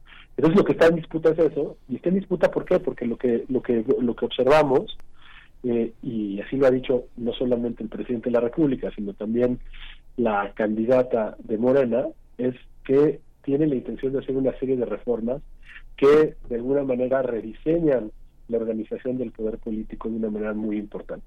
¿Cómo? Quitando órganos constitucionales autónomos, es decir, esos órganos que hacen contrapesos al ejercicio de los otros poderes, que tratan de promover eh, la elección de personas, de las personas titulares del Poder Judicial a través de elección, en fin. Y esto eventualmente creo yo que es lo que, donde está la clave eh, en parte de la elección en el ámbito federal, que va a tener o no va a tener la coalición en el gobierno, es la posibilidad de tener este control sobre, sobre el Congreso de la Unión. Ya estamos en el final de esta conversación, Camilo, pero la analogía que te hacía con los liderazgos futboleros para elegir figuras populares, eh, hago otra lectura y te, sugiero cómo, cómo piensas, es una pregunta pues muy difícil porque siempre se construye todo con evidencias o con datos que son sensibles y verificables, pero el electorado eh, que ha votado por en el país por figuras entrañables para su para su entorno figuras locales muy importantes. Ahora, con este cambio de figuras que, eh, que a todas luces se manejan sin escrúpulos, ¿no? En el, caso de la política, López Obrador decía hace unos días que la, la, virtud de la política es que no se mancha a pesar de que está habitada por gente muy sucia, ¿no? Pero, sin embargo, el, el, el electorado sí exige congruencia, exige una, una parte en la que la gente tenga escrúpulos, que no haya sido señalada por corrupción, que no tenga crímenes detrás, el abuso sexual, el, la trata de personas, la corrupción, sí han sido como marcas de marcas muy importantes para detestar, para impugnar a posibles candidatos, ¿no? ¿Tú cómo lo, cómo lo observas, esa congruencia? Pues yo lo, yo, esto es como muy preocupante en en México y el mundo. Es, decir, no es que me quiera el de México, pero estamos viendo lo que ocurre en la elección de los Estados Unidos, donde tenemos a uno de los candidatos más importantes, de refiero a Donald Trump, con un conjunto de procesos judiciales en su contra eh, muy complicados. Yo creo que lo que lo que estamos viendo tiene que ver con, obviamente, con esta, esta tensión entre la popularidad y la capacidad y la probidad que digamos eh, de las personas. Tenemos ejemplos creo que muy claros de personas que pueden haber sido personas populares, que en, el contexto de los procesos electorales pudieran, digamos, ser más conocidas y, digamos, reunir ciertas preferencias, pero que a la hora de ejercer el cargo no necesariamente han tenido, pues, digamos, las capacidades. Pienso en, muchas personas, eh, digamos, que, que han estado ahí. estoy pensando en Cuauhtémoc Blanco, por ejemplo, que en algún momento hasta hizo el guiño que quiere ser eh, eh, jefe de gobierno de la Ciudad de México. Estoy pensando en su momento en Lili Telles, que se sumó al a Morena y después lo dejó, y o en Sergio Mayer, eh, en fin. no necesariamente son los únicos casos, pero creo que sí son casos de personas cuya popularidad y trayectorias no en la política hicieron que eh, estratégicamente ellos y los partidos políticos decidieran sumarlos. Lo que tenemos enfrente, frente a nosotros, es eh, pues luego la posibilidad de evaluar su desempeño, que no necesariamente es siempre el que el que deseamos. Yo creo que ahí, eh, en realidad, lo que estamos viendo en, este proceso electoral es algo que tiene que ver con que la política y los procesos políticos en México pues no han cambiado con todo el que han cambiado las siglas de los partidos y la correlación de fuerzas entre los partidos. Tiene que ver con la posibilidad de qué, pues de, digamos, de ver el corto plazo en el sentido de aumentar justamente la competitividad a costa, digamos, de mayor consistencia, déjenme decirlo así, ideológica y en los principios. Y parece que esto no, no, no se va a detener, no se va a detener este proceso electoral. Lo que creo que va a ser complicado es ver qué ocurrirá una vez que tengamos, eh, digamos, un contexto donde eh, no necesariamente haya la capacidad de disciplinar a todas estas personas como la hay ahorita con un liderazgo muy importante que se ejerce de la presidencia de la República. Sí, Camilo Saavedra, una última cuestión. Tenemos un par de minutos escasos, pero quiero preguntarte, eh, ¿cómo enmarcas tú la, la marcha del pasado domingo? ¿La enmarcas en el contexto electoral o, o no? A ver, cuéntanos. Bueno, yo creo que sin duda está es, una marcha que, está en el contexto electoral. Yo creo que hay buenas razones para que la gente que marchó haya marchado a mí, y esto es, esto, es, mi opinión personal, a mí me preocupan efectivamente muchas cosas que se propone que propone la reforma, como la eliminación de los diputados, los diputados de representación proporcional, la transformación de, las, de la elección de las autoridades electorales, etcétera. Creo que estas razones, estas razones propiamente, déjenme decirlo así, técnicas, son muy relevantes y son preocupantes porque creo yo que tratan de alguna manera de establecer una serie de disposiciones que afectarían la forma en la que las preferencias ciudadanas se traducen en cargos de elección popular. Es decir, iríamos a la construcción, déjenme decirlo así, de mayorías que no necesariamente reflejarían la eh, lo que ocurre en las preferencias ciudadanas. Ahora bien, no podemos negar que pues en estas en estas en estas eh, manifestaciones, en estas manifestaciones por más que hayan sido convocadas eh, por, por, por, los partidos, pues participaron personas que no estaban, digamos, en todo el espectro ideológico. No vimos ahí personas, es obvio, eh, cercanas a Morena, etcétera, justamente porque parte de lo que de, lo que de lo que esta manifestación o de que de esta de esta marcha eh, pretendía digamos iluminar es justamente estos riesgos que son en gran medida abanderados por eh, un sector o por la, coalición que, que, domina en este momento el, la federación, me refiero a Morena y, estas cuestiones. Entonces, pues sí, creo que hay razones técnicas suficientes, hay razones técnicas suficientes, pero tampoco podemos decir o negar que eh, en el contexto del proceso electoral, pues actores políticos utilizan eh, eh, la campaña, o perdón, este, este, esta cosa para llevar agua a su molino, si me dejan decirlo de esta manera. Sí, pues muchas gracias, eh, Camilo Saavedra. Ojalá tengamos oportunidad de platicar después ya más a profundidad de lo que significan las, eh, los, los pluris, los plurinominales, que, que a veces vemos en los hechos que están pues ahí sirviendo para reciclar eh, en ocasiones impresentables, ¿no? No no es la única función, digamos, han aterrizado ya cuando lo bajas del papel a la realidad, aterrizan en, en casos así, pero bueno, es un debate amplio que ojalá podamos eh, continuar contigo, Camilo. Muchas gracias por, por acompañarnos esta mañana. No, hombre, yo soy, estoy muy agradecido y ese sería un temazo porque creo que en realidad eh, los plurinominales pueden, como todos los cargos, tienen sus, claroscuros pero creo que en gran medida nos ayudan a que eh, esa pluralidad social pues sea sea mejor reflejada o menos mal reflejada en los órganos legislativos. Yo estoy a la orden para cuando quieran hablar de esto, de lo que sea. Gracias como siempre por escucharme y pues muy buen día.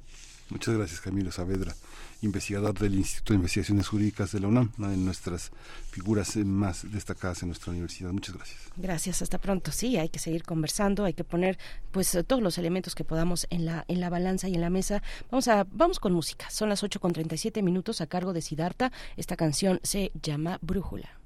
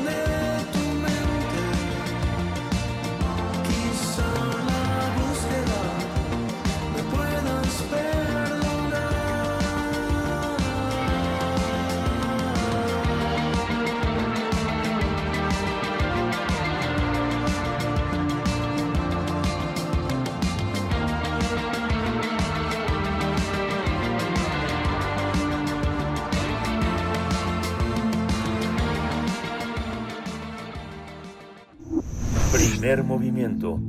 Hacemos comunidad con tus postales sonoras. Envíalas a primermovimientounam.gmail.com Nota del día. El próximo 23 de febrero, en el marco de la Feria Internacional del Libro del Palacio de Minería, o sea, mañana, se va a presentar el libro Estado, Economía Creativa y Empleo en México, coordinado por José María Ramos García y Rosa Isabel Medina Parra. Este trabajo recopila datos y argumentos sobre los distintos enfrentamientos de la economía mexicana eh, y bueno, pues se analizan los pasos estratégicos que el Estado y la del Estado y la gobernanza dieron en su camino al campo digital desde que se desató la pandemia en el país. Eh, también se plantea el desafío de crear una gestión de conocimientos y estrategias socioeconómicas dentro de un sistema valorativo a la sostenibilidad laboral. Para hablarnos de este libro está con nosotros el doctor José María Ramos, doctor en Ciencias Políticas y Sociología, profesor e investigador en el Departamento de Estudios de Administración Pública en el Colegio de la Frontera Norte. José María, bienvenido, buenos días. Muy buenos días, Miguel Ángel y Bernice. Encantado de estar con ustedes y con la audiencia. Gracias, doctor José María. Bienvenido. Pues cuéntenos, economía creativa, que es un, un concepto que ya de entrada, una noción que de entrada suena muy mm, eh, interesante, atractiva, una idea poderosa además que asocian, que se asocia a la cultura. Eh, eh, cuéntenos en qué, en qué consiste, cuál es el corazón de, de esta publicación. Sí, mira, Berenice, sin duda alguna el tema de la economía creativa se asocia a la economía del conocimiento. Y esta economía del conocimiento está asociada con el papel central que tienen las ideas y que las ideas pueden empujar o generar creatividad en la producción, pero también que tienen un papel determinante en el crecimiento económico, pero también en el desarrollo personal de las personas, especialmente en las personas que están vulnerables. Desde esa perspectiva economía creativa, ¿a qué nos referimos? Pues nos referimos a la importancia de las artes, el cine, las modas, la creación de software, el desarrollo de plataformas digitales, el, diseño arquitectónico, publicidad, la animación. En otras palabras, economía creativa implica cómo vamos a generar valor y este valor nos va a generar pues crecimiento personal, crecimiento de nuestras organizaciones, pero sobre todo lo que busca economía creativa cuando se vincula con el tema social es la incidencia social, el impacto social y sobre todo para las personas que se encuentran en una situación de vulnerabilidad. Desde ese punto de vista, tenemos anualmente como cerca de pues cerca de unos 500 mil, 700 mil egresados que a veces no tienen opciones y economía creativa y cultural les puede facilitar una alternativa que en función de sus habilidades, de sus competencias, de sus ideas, se puedan generar emprendimientos personales para que les permita generar valor. Eh, digamos, los, los temas que, que han abordado en el libro pues son de alta complejidad en el, en el sentido en el que no, no ya no es una visión sexenal ni ajustan cuentas con programas, sino que, por ejemplo, en los temas de industria cultural toman 2014-2020, digamos, un, tema que tomó la administración de Peña Nieto y un tema que toma la administración de López Obrador, que es, un tema que eh, han, han, abordado juntos eh, eh, Isabel y, y, tú José María son son temas de en los que hay una convergencia en habría que poner el antecedente de que Peña Nieto conserva toda la idea que eh, el Estado mexicano tuvo con la fundación de Conaculta y que colocó primero a Flores Olea y luego a Rafael Tovar y de Teresa y que luego ya el gobierno de López Obrador coloca a Alejandra Fraustro, que es una que fue una colaboradora muy cercana de esas administraciones y que el modelo de la de la Secretaría de Cultura no es nada lejano al, a los, al modelo que propuso Salinas en, en 88. Digo Salinas con todo y que digamos Flores Olea representó una serie de académicos universitarios que generó una idea una idea muy vasconcelista, eh, muy nacionalista de la cultura mexicana y al mismo tiempo muy internacional, porque tenía una carrera diplomático que le permitió conocer ampliamente los mecanismos de legitimación, así, lo, así te lo planteo, de legitimación de la cultura mexicana en el extranjero. ¿no? ¿Cómo, cómo, cómo observar esa, ese tejido entre, entre dos formas de gobernar y dos formas de concebir al país culturalmente, José María? Así es, fíjate que eso es lo que plantea Miguel es muy interesante porque efectivamente el libro aborda eh, precisamente cómo, cómo se construyó parte de la política cultural, pero sobre todo en la pasada administración y de alguna manera con la presente. Y aquí la observación que, que hacemos, el planteamiento es cómo a partir del tema cultural se puede reducir en nuestras comunidades el tema de la violencia, la inseguridad, la exclusión, la marginación de esa perspectiva, consideramos que hay una cierta diferencia con respecto a las administraciones. La actual administración pretende fortalecer una mayor incidencia con las comunidades marginadas, sin embargo, hay faltan ahí fortalecer o articular una serie de temas que tienen que ver, por ejemplo, con lo que comentamos con integridad, es decir, cómo se fortalecen a esas personas, a esos individuos que generan su propio proyecto de creatividad cultural, pero que lamentablemente se encuentran en informalidad porque no hay una política del Estado que les genere, por ejemplo, el tema de la propiedad intelectual, el tema que tiene que ver con su con el propia con el propio desarrollo personal, etcétera. Entonces aquí la propuesta que nosotros queremos plantear va en el sentido de, por ejemplo, cómo a partir del tema cultural se puede fortalecer una cohesión social, cómo se pueden generar una serie de proyectos en las comunidades marginadas que a partir de las políticas públicas que se estén generando en materia, por ejemplo, social, en materia ambiental, en materia, por ejemplo, algo que tocamos en el segundo capítulo es cómo se está construyendo el derecho a las, a las ciudades, a un buen vivir, a ciudades inclusivas, solidarias, en donde la relación con la economía creativa y cultural le da, digamos, otra visión, le da un complemento fundamental para que a partir de ahí, a partir de lo que te da esta diversidad de actividades, en las cuales pues simplemente en el año 2020 aportaban cerca del 3% del Producto Interno Bruto, generando cerca de mil, un millón quinientos mil empleos.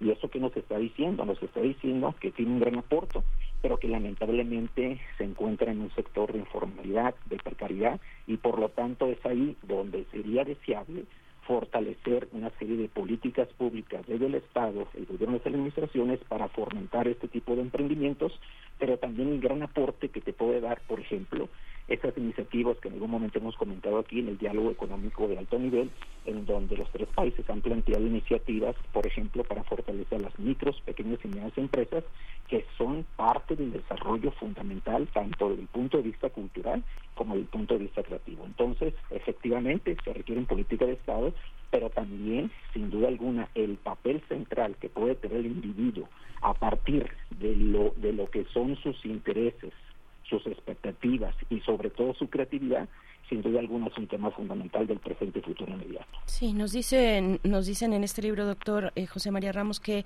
eh, actualmente el programa industrial eh, de la Secretaría de Economía de 2022 no, no hace énfasis en este tipo de empresas sociales como cooperativas, asociaciones, fundaciones que utilizarían la innovación, el emprendimiento, tecnologías para atender las demandas de la población, como nos está comentando. ¿Qué, ¿Cuál es, cuál es la, digamos, el análisis, los desafíos que tiene eh, frente a sí el pues el Estado ¿no? y, y, el gobierno con sus secretarías eh, eh, relacionadas con estos con estos temas el caso de la Secretaría de Economía qué ha faltado por dónde cómo corregir esa esa ruta sí ese tema duda también es muy importante porque nos, nos está diciendo en que sí, para las actuales autoridades, el tema social, el tema de atender a las comunidades marginadas, vaya, pues entonces deberían existir una serie de políticas públicas en donde se fortalecen esas ideas, esos estímulos, esas creatividades. Efectivamente, casi al final de la administración, del último periodo que estuvo Tatiana Crucier, se da, que, se da a conocer este programa de desarrollo industrial y ahí pues es lo que comentabas y lo, lo dices de manera y es parte de la evaluación que hace el texto, es decir, faltó desde nuestra perspectiva fortalecer un proyecto a partir del cual de todo lo que representa este crecimiento industrial, generar ese vínculo con la economía social solidaria. Tenemos países, por ejemplo, como el caso de Costa Rica, que es parte de unas políticas de Estado y que genera una serie de impactos transversales en temas ambientales, en temas industriales, pero sobre todo que benefician al ciudadano. Desde este punto de vista, por ejemplo, si lo asociamos con lo que hizo Lula en su primer periodo de gobierno del 2000 del 2000 al 2003, en donde generó también una política muy asistencialista, pero le agregó sus plus. ¿Cuáles son esos plus? Fortaleciste educación, fortaleciste capacidades, generaste empleo, fortaleciste las contralorías antisociales, fortalece un modelo en donde estás empoderando a las mujeres para crear emprendimientos, como consecuencia disminuyó casi el, del 10 al 15% de los niveles de pobreza. Entonces, ahí donde se puede apreciar que puedes generar emprendimientos productivos, empresariales, emprendimientos sociales, sobre todo para nuestras comunidades marginadas, pero también emprendimientos de carácter cultural, y sobre todo tomando en cuenta los grandes aportes que tiene la diversidad cultural en nuestro país. Ese es un tema, sin duda alguna, del, del, presente y futuro, y en la medida en que logres articular este conjunto de diversas políticas empresariales, perdón, políticas eh, gubernamentales, desde la parte social, ambiental, empresarial, estás, estarías generando una incidencia en los niveles de marginación, de pobreza y sobre todo en los grupos vulnerables. Entonces, ahí hay una gran oportunidad, tenemos experiencias internacionales, tenemos algunas experiencias locales, pero sin duda alguna es un tema de un mayor compromiso con los grupos eh, que se encuentran en una situación de mayor vulnerabilidad. Y esta, esta, esta cuestión eh, que eh, se toca en el libro en relación a la economía, hay aspectos, José María, que tienen que ver con eh, lo que entendemos como cultura, tiene una gran área que se divide en la educación artística, ¿no? Digamos que parte del IMBAL, del CENART, son, son organismos que están dedicados a la a la educación artística, que tendría que ser, digamos, parte de la promoción de la cultura que se genera y le da vuelta en los estados, por ejemplo, la violinista que egresó de la escuela de música o el bailarín que, que, salió de la escuela de danza o de la escuela de teatro y que son para parte de la exposición de las actividades culturales. Pero hay otra parte que es la imaginación, que es algo que me, me, parece que cuesta mucho trabajo pensar desde, desde el Ejecutivo porque hay una enorme molestia con todos los intelectuales y artistas que callaron cuando él, cuando él, este, cuando él, cuando él se proponía cambiar al país desde 2006. Hay una, hay una enorme alusión a estas formas de, de, de descrédito del pensamiento intelectual que se legitimó piensa de alguna manera en todas las insinuaciones que ha dicho en las mañaneras al, calor del PRI, eh, intelectuales orgánicos les llama, ¿no? Toda esa parte cultural, ¿cómo, cómo entenderla? ¿Es, es necesario pensar otro modelo que no sea necesariamente asistencialista, que es el modelo que ha tenido la, promoción de artistas, con todo y que los mecanismos de selección aparentemente están estandarizados en el, en el mundo para elegir becarios, para elegir jueces, para eh, rendir cuentas sobre los apoyos recibidos. Toda esa parte contrasta con todos los grandes desarrollos culturales que tienen muchos, muchos grupos ahora de culturas originarias en los estados, que tienen que ver con algo que se colocó en una parte muy marginal en el echeverrismo, que era la parte de la artesanía, por ejemplo, ¿no? Que es arte o no es arte, se discutió en muchísimos, muchísimos foros el papel artístico de la artesanía, de la gastronomía, de, eh, este, de, aspectos que tenían que ver con la, manera de vincularse en relación a la tierra. ¿Cómo, cómo observar esta parte en relación a, la, a su propia subsistencia, José María? Sí, este, yo, yo plantearía dos, dos niveles fundamentales, Miguel Ángel. El primero de ellos tiene que ver con el hecho de lo que tú comentas, lo que comentas, es decir, todas estas políticas de Estado este, que generan, digamos, una serie de incentivos para el desarrollo de la creatividad, la cultura, las artes, etcétera, etcétera, que vienen desde el Estado. Y está la otra parte que tiene que ver con los emprendimientos, ya digamos, personales, individuales, de nuestra propia sociedad civil, de algunas organizaciones empresariales que generan, digamos, acciones en favor de la cultura y el arte de manera independiente. Y está también, por otra parte, esas acciones ya propias de aquellas personas que no quieren tener un vínculo con, con organismos de la sociedad civil empresarial, incluso tampoco del Estado, y que generan sus propias alternativas socioculturales en comunidades. Aquí el desafío es, de mi punto de vista, y lo planteo de alguna manera el texto, es cómo a partir de estos incentivos que de alguna manera existen, se puede generar acciones articuladas o no necesariamente articuladas que generen valor en aquellos grupos con mayor vulnerabilidad. Y allí, cuando estoy hablando de mayor, estamos hablando, insisto, en nuestros jóvenes graduados de nuestras universidades, ya sean públicas o privadas. Estamos hablando también de nuestras comunidades marginadas.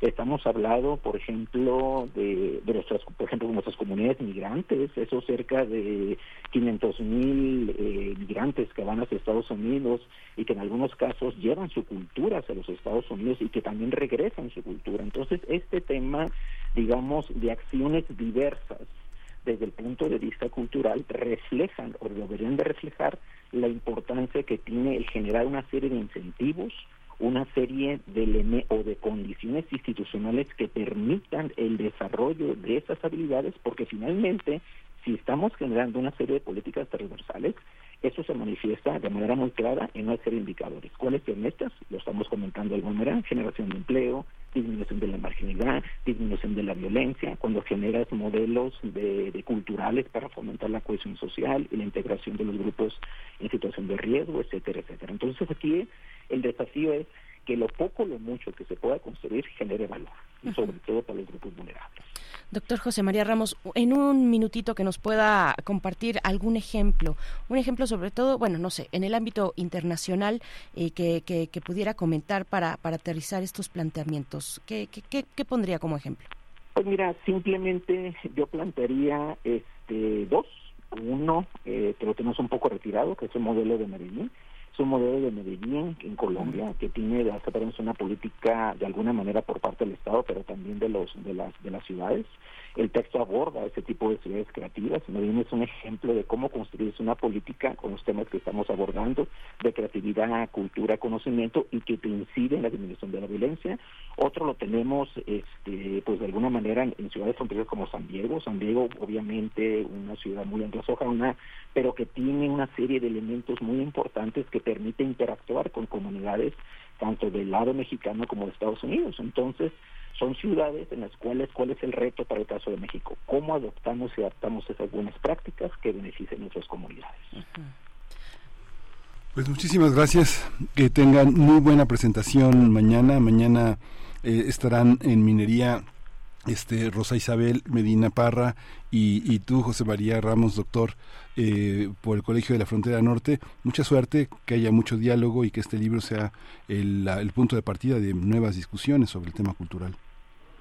Muchas gracias Miguel Ángel y Berenice. Saludos. Hasta pronto. Nos vemos hasta pronto. Gracias, gracias, doctor José María Ramos, que coordina junto eh, con la doctora también Isabel María Isabel eh, Medina Parra. Hay otras plumas también en este, en estos, en los capitulados, son siete capítulos, si no me equivoco, de esta publicación del Colegio de la Frontera Norte que se presenta el día de mañana en la FIL Minería. Em, vamos con música para despedir la hora, despedir a Radio Nicolaita, Daniela Espala con esta canción que se titula Vete de una vez. Volvemos después del corte.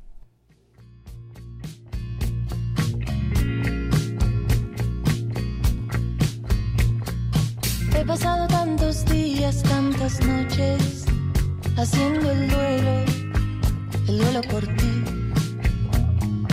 Lo dijiste claramente, no querías una vida junto a mí. Pero cada tanto y sabes que jamás voy a decir que no. Cada tanto vuelves, basta, te pido por favor. Vete de una vez y ya no vuelvas.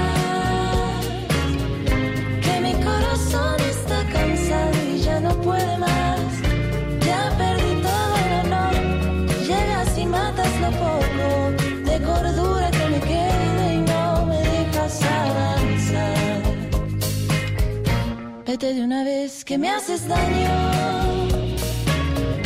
No es que mi alma tiene un límite para el dolor. Queremos escucharte. Llámanos al 55 36 43 39 y al 55 36 89 89.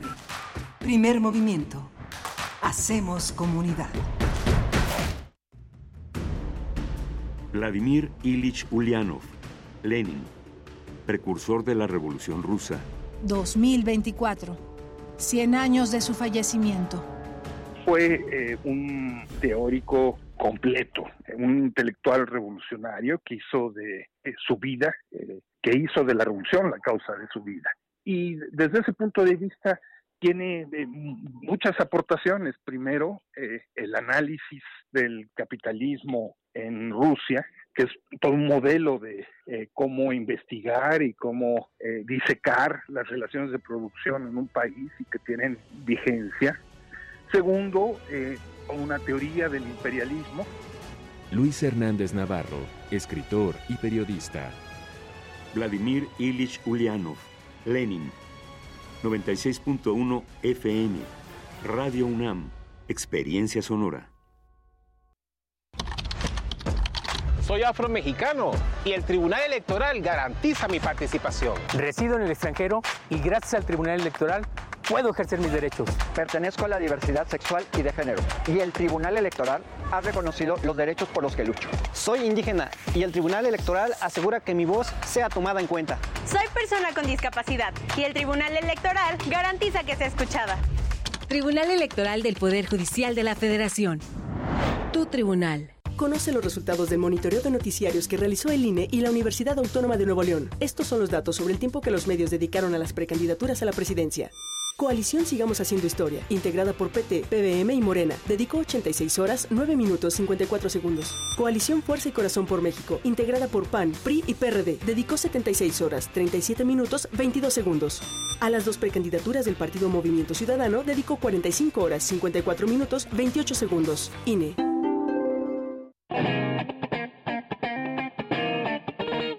Este es el sitio donde se intersecta toda la música.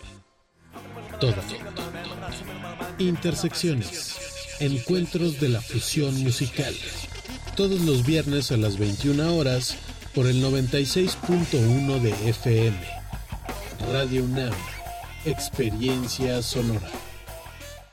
Los gobiernos de Morena ponen primero a quien más lo necesita. Estas son tres acciones que están transformando la Ciudad de México. 1. Se conecta la ciudad con un transporte sustentable e innovador como el trolebús elevado y cablebús. 2. Se construyeron y rehabilitaron 17 parques públicos para disfrute de las familias. Y 3. Más de 1.200.000 personas adultas mayores tienen una pensión. Con la cuarta transformación nuestro movimiento crece y se fortalece en todo el país. Morena, la esperanza de la Ciudad de México.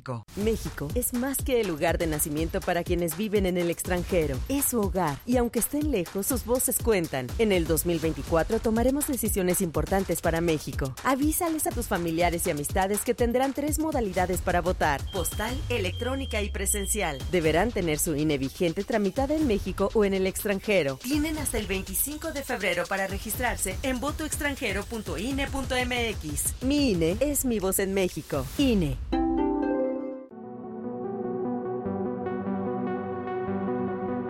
¿Quieres revivir algunas de las emisiones de nuestra estación? Consulta el podcast de Radio UNAM en www.radio.unam.mx.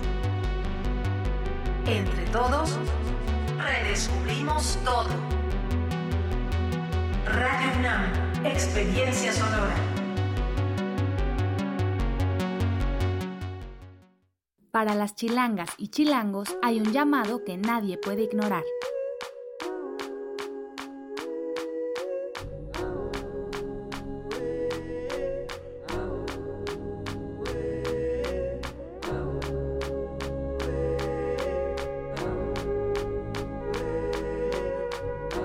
La democracia nos llama. Este 2024 las elecciones son nuestras. Vota CDMX, Instituto Electoral Ciudad de México. México es más que el lugar de nacimiento para quienes viven en el extranjero. Es su hogar y aunque estén lejos, sus voces cuentan. En el 2024 tomaremos decisiones importantes para México. Avísales a tus familiares y amistades que tendrán tres modalidades para votar: postal, electrónica y presencial. Deberán tener su INE vigente tramitada en México o en el extranjero. Tienen hasta el 25 de febrero para registrarse en votoextranjero.ine.mx. Mi INE es mi voz en México. INE. Síguenos en redes sociales. Encuéntranos en Facebook como Primer Movimiento y en Twitter como arroba PMovimiento. Hagamos comunidad.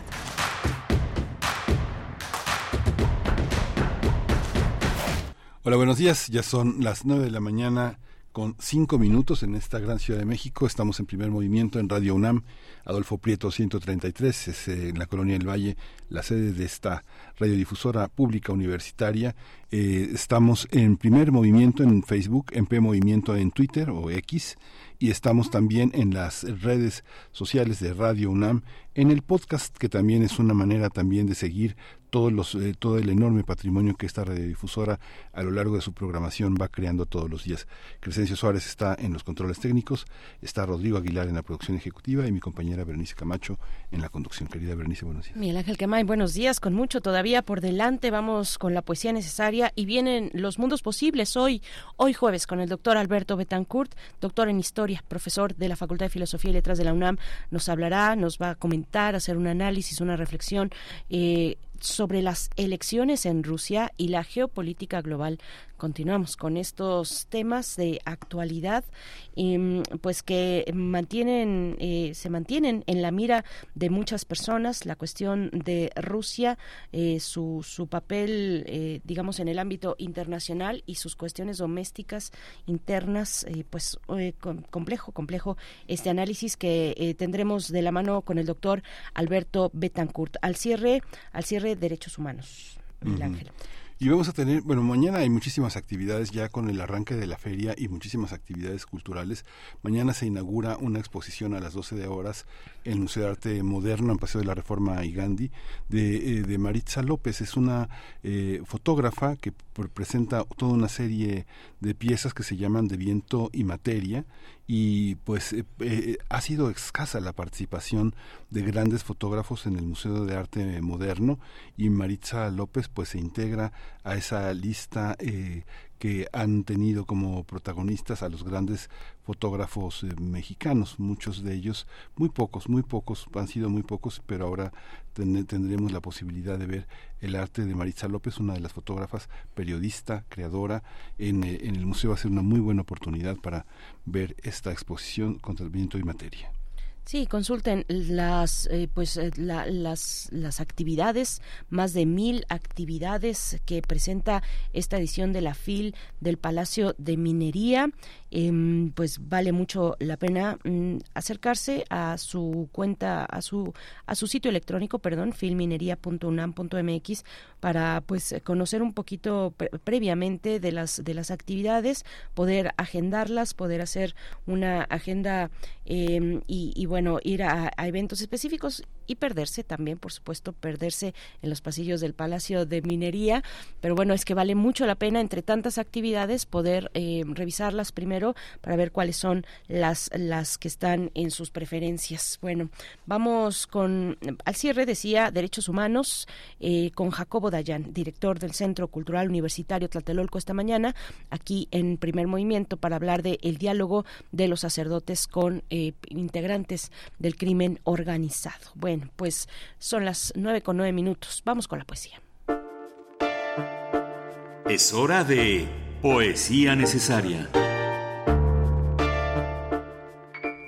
Hoy les comparto poesía de la escritora argentina Florencia del Campo. Ella estudió letras, nació en el 80, es, es es pues una, una poeta joven, nació en el 81, 82, no estoy tan segura en ese momento, pero bueno, ella estudió letras, también cine en Chile eh, y es editora para la Universidad de Buenos Aires en su Facultad de Letras.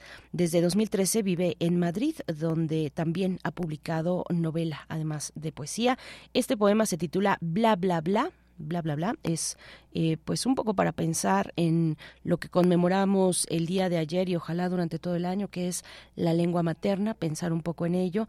En la música, Pink Floyd, eh, pues que es una provocación también eh, pensar ahora y hablar y ver pues todas estas declaraciones que, que no son nuevas de Roger Waters, que que, bueno, desde siempre, desde hace mucho tiempo, ha sido congruente en su defensa con el pueblo de Palestina y, bueno, pues ahora, ahora como nunca probablemente por la situación obvia. Vamos a escuchar música de Pink Floyd para los oídos que necesiten escuchar la canción que les vamos a proponer después de esta poesía. Bla, bla, bla. Hablas al tiempo que yo pierdo una palabra que designe el cuerpo, discurso que diga cansancio, siempre a contratiempo. tu aprendizaje en mi vejez, como algún día serás tú, vida en será tu vida en mi muerte. Mis arrugas en tus embarazos, pero nada de envidia, solo intenciones de un duplicado, por si nos perdemos. Y mientras tanto el balbuceo, o alguna palabra ciega, en torno a una figura enclenque para tu sostén para mi vientre mamut que sigue inflado para una choza mutua de lenguas maternas.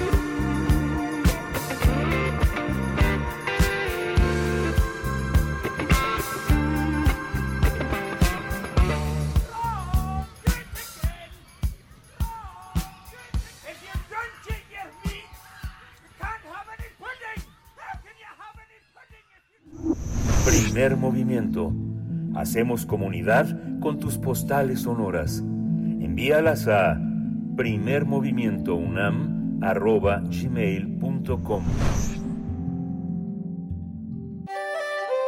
Mundos posibles. Ya nos acompaña en esta cabina de FM en Radio UNAM el doctor Alberto Betancourt. Esta mañana de jueves de Mundos Posibles, elecciones en Rusia y geopolítica global, el tema que vamos a abordar contigo, doctor Betancourt, doctor en Historia, profesor de la Facultad de, Filosofía y Letras de la UNAM. ¿Cómo te encuentras esta mañana? Buenos días, bienvenido. Hola Berenice, buenos días Miguel Ángel, amigos del auditorio, qué gusto estar aquí. y llegar a una cabina en donde están resonando las notas rebeldes de Pink Floyd. Eh, hey, maestros, dejen a sus alumnos en paz, eso, híjole, suena muy, muy bien, siempre. Sí, sí, para quien tenga que escucharlo también, Alberto Betancourt. bueno, vamos, vamos con, vamos con esto, vamos con este tema, eh, pues qué, qué complejo está, está el ambiente internacional, ¿no? También.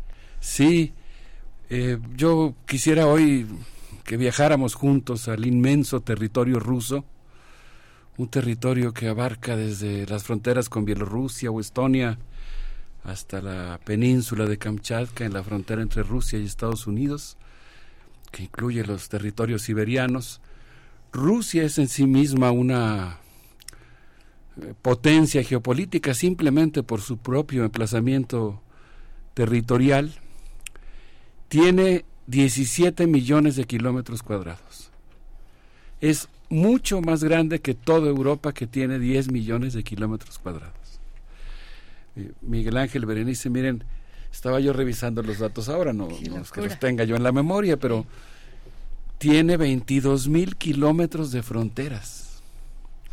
Entonces, efectivamente, pues es el pivote geopolítico del mundo. Déjense su peso en las relaciones internacionales o su poder militar, el hecho de que se trata de la segunda o eventualmente de la primera potencia nuclear del planeta, simplemente con su propio, digamos, ser, con su propio peso interno por su territorio, es, es un país eh, que repercute en muchos mares, en dos continentes, muy codiciado, muy acechado, pero al mismo tiempo pues es un país que tiene una dinámica política muy intensa, una dinámica política interna muy intensa, un, pueblo que se atrevió a realizar el experimento social más importante del siglo XX, en una revolución, digamos que, que lleva más allá de los confines de lo que se había propuesto la Revolución Francesa,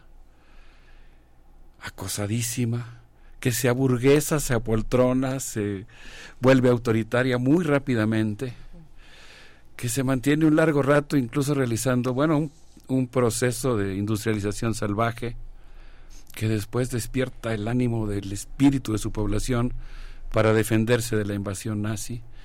Y bueno, no, no voy a hacer ahora todo el recuento de lo que ha sido la historia de Rusia, de la Unión Soviética y las repúblicas que la conformaron, y que después, pues bueno, viene el colapso de la Unión Soviética.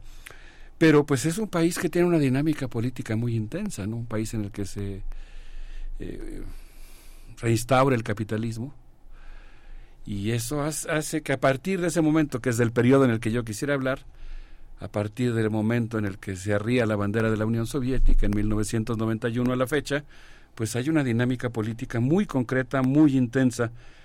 Y yo creo que recordando al gran poeta eh, Mayakovsky, que dice, ¿quién no tiene sus íconos guardados en la gruta del alma? Pues obviamente eh, la Unión Soviética, Rusia dentro de la Unión Soviética, generó una serie de simpatías, de imágenes imborrables en el alma de los pueblos del mundo. Pero yo creo que ahora nosotros tenemos que hacer el ejercicio de mantener esos íconos, pero al mismo tiempo, pues actualizarnos respecto a lo que está pasando internamente en la política rusa, que obviamente pues ya no es la que era y que está cambiando continuamente. Y en ese contexto, pues yo quisiera hablar ahora, pues obviamente de una potencia que no es estática, que tiene una sociedad, un gobierno y un Estado con historicidad. Y una muy compleja relación entre el Estado y la sociedad, donde obviamente el primero tiende a asfixiar en general al segundo, pero no lo niega ni lo desaparece. Y yo quiero hablar de esa izquierda realmente existente en Rusia, marginal pero importante, y describirla un poquito. Eh, quisiera entonces pues comenzar citando un texto eh, de Ilya Budraitskis, que se llama La división de la izquierda rusa, que fue publicado en Sin Permiso el 4 de agosto del 2023 en el que se señala que en 1993 Boris Yeltsin proscribió al Partido Comunista de la Unión Soviética. Qué momento, ¿no? Imagínense ustedes el momento en el que el Partido Comunista de la URSS queda prohibido, sus integrantes son perseguidos. Bueno, ¿quién va a olvidar el momento en el que, por instrucciones del presidente Yeltsin, se cañonea eh, la Casa Blanca, que es como se conoce al edificio donde se instala la Duma, para hacer que se arrepientan los diputados que se negaban a aprobar legalmente la disolución de la Unión Soviética.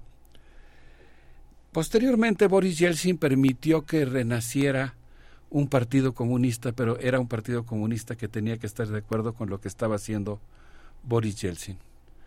Un partido comunista al que se le habían limado los cuernos, digamos, al que se le habían eh, quitado, se le habían limado el filo político, pero que sin embargo pues reivindicaba el pacto social de la época de la Unión Soviética y según el texto que ahora yo estoy parafraseando, pues su dirigente, Siuganov, decidió cesar la oposición radical a la profundización de las privatizaciones, pero mantuvo las quejas contra sus efectos más dolorosos.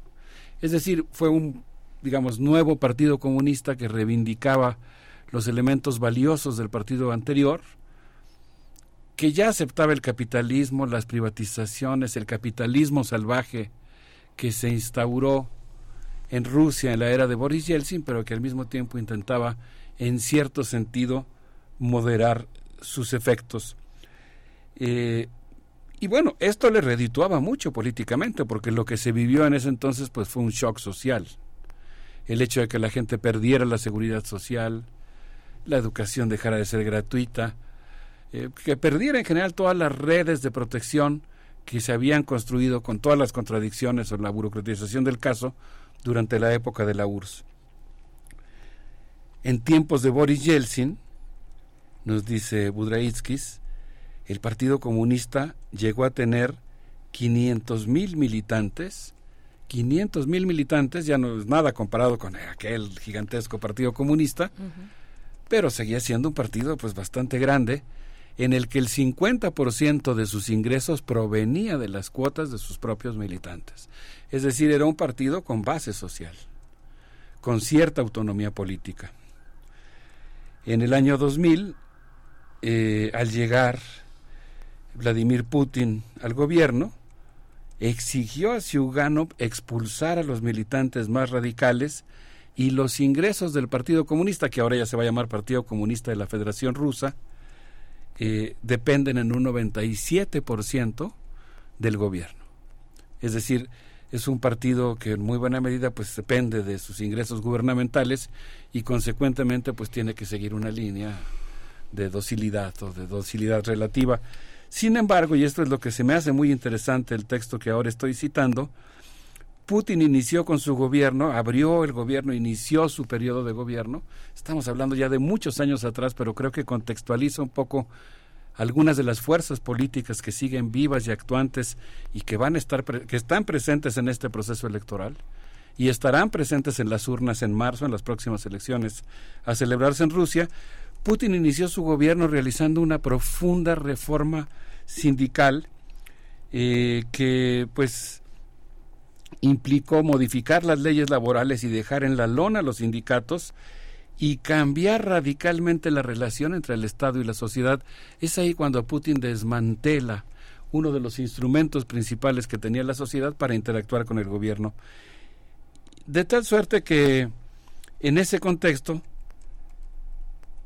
la izquierda rusa sí existe, pero se encuentra, digamos, dividida en dos sectores muy importantes.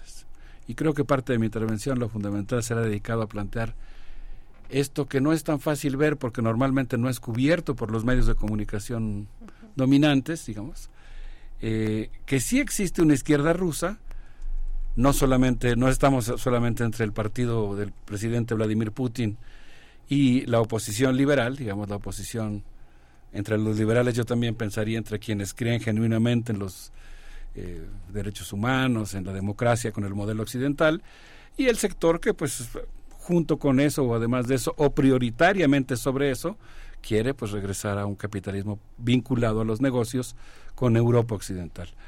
Pero más allá de ese liberalismo, no es el que estoy considerando como izquierda, sí existe una izquierda rusa que está dividida entre digamos, esta izquierda más o menos apoltronada y una izquierda que resulta más o menos marginal. Y actualmente esa izquierda, hoy en plena campaña electoral, está dividida entre apoyar o cuestionar eh, la invasión rusa a Ucrania, que eufemísticamente se llama la operación militar especial. La izquierda apoltronada, hay que decirlo, sigo parafraseando el texto de la división de la izquierda rusa, pues considera que el hombre de la calle es un sujeto vulnerable, susceptible de caer hipnotizado bajo los cantos de Occidente y que consecuentemente hay que custodiarlo. Ese Partido Comunista, a pesar de tener esta concepción y a pesar de que en general eh, la mayoría de sus integrantes apoya la operación militar rusa en Ucrania, sobrevive gracias a que tiene muchos votos por varias razones. Su herencia histórica, y aquí viene un factor que a mí se me hace muy interesante de la dinámica política rusa, también por el hecho de que la oposición al gobierno, que ya dijimos que tiene límites, que en muy buena medida está cooptada, que no es una oposición radical o profunda, pero aún así pues es digamos el partido que está eh, gestionando continuamente las protestas, ¿no? que está presentando permanentemente en la Duma y en, los, en las alcaldías, en las ciudades, en las provincias de Rusia, las demandas sociales. Y eso le hace que normalmente atraiga también los votos de un sector muy importante de la oposición liberal.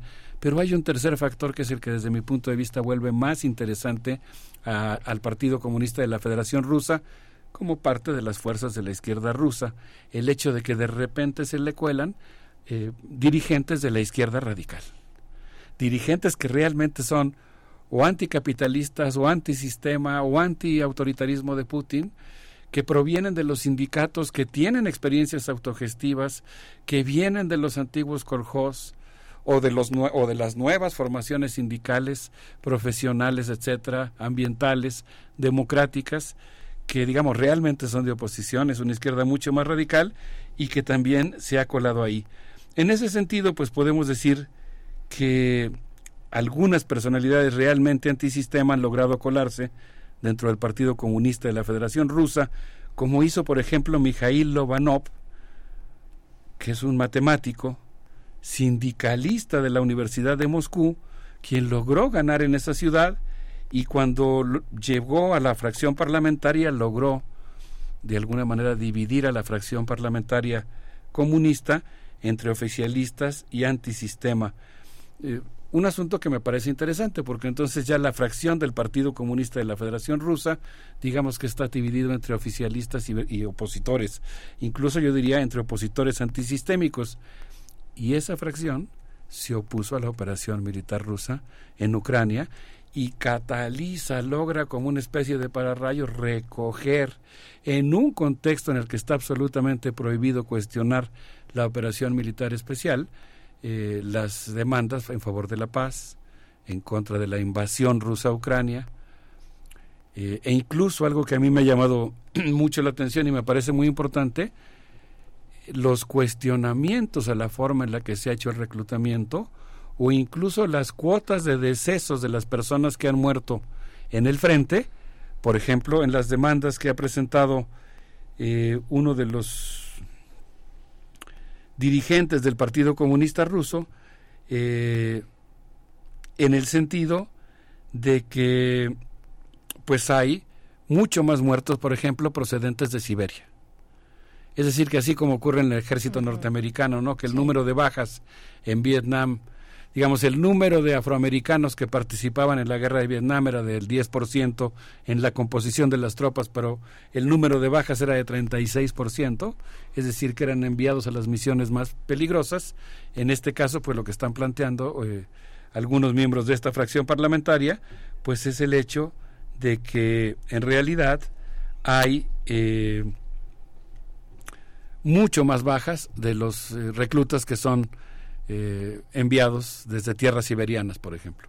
Entonces, bueno, e, estos resquicios que se abren, a pesar de que estamos hablando, insisto, de un contexto en el que efectivamente sería un error negarlo desde mi punto de vista en el análisis, ¿no? Así como tener un proceso de negación, negarse a ver esta, digamos, actitud asfixiante del Estado ruso y particularmente del gobierno de Vladimir Putin en su relación con la sociedad, también creo que sería un error exagerarlo y perdernos de la riqueza que puede ofrecer el análisis si tomamos en cuenta este tipo de contradicciones y expresiones de pluralidad dentro de la propia sociedad rusa, aunque les cuesta muchísimo trabajo eh, abrirse paso. Sí, doctor Alberto Betancourt, vamos a hacer una primera pausa, una invitación musical. ¿De qué se trata?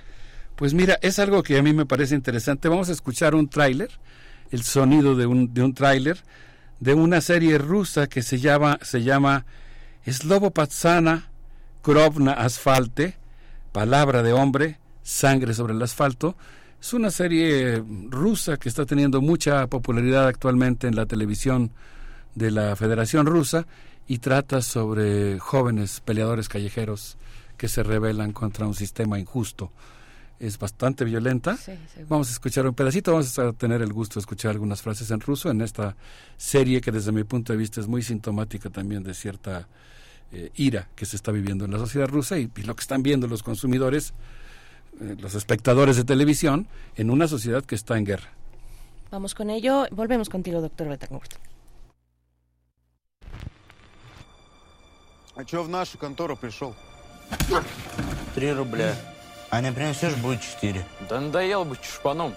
Хочу с пацанами. Ты его привел, ты с ним вставай. Спасибо.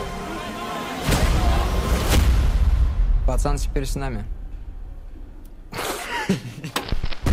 За рожку заплатить бы. Три рубля легковушка, так наша дорога. Атас, менты! Когда вернулся, вижу. Зубы на нас точат.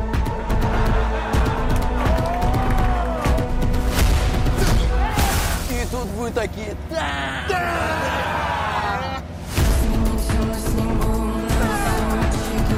Налетели на ровном месте пацанов, отмудохали ни за что. Мы улица. Мы одни в этом городе люди.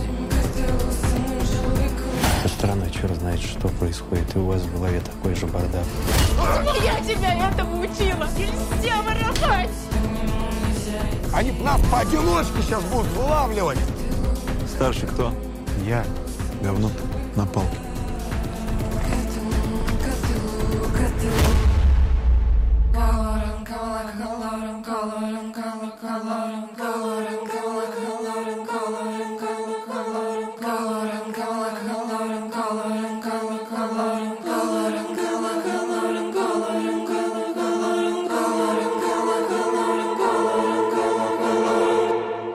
Пацаны, вы поймите, здесь сейчас сильно очень все поменяется.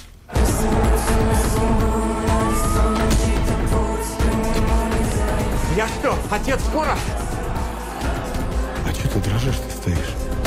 Ты, мать, с ума свел.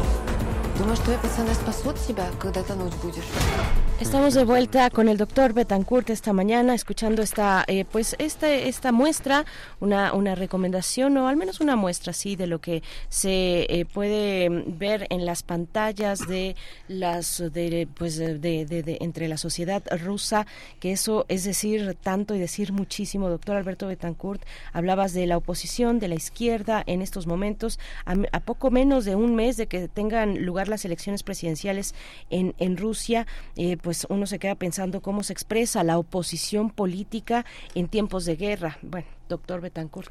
Sí, eh, Berenice, estábamos hablando fuera del aire de las eh, traducciones maravillosas que tenemos de diversos textos rusos.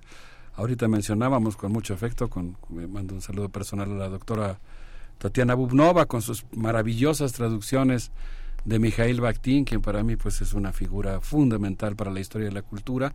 Y en el caso de los historiadores pues es un autor fundamental porque él dice que lo importante no es el texto sino la enunciación, es decir, no el texto como tal, sino en el, momento en el que se produce.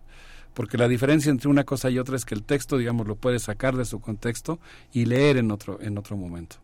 Pero la enunciación es lo que significaba decir eso en ese momento, ¿no? Que una persona concreta lo dijera. Y bueno, pues eh, afortunadamente tenemos muchos puentes que nos comunican con la sociedad rusa.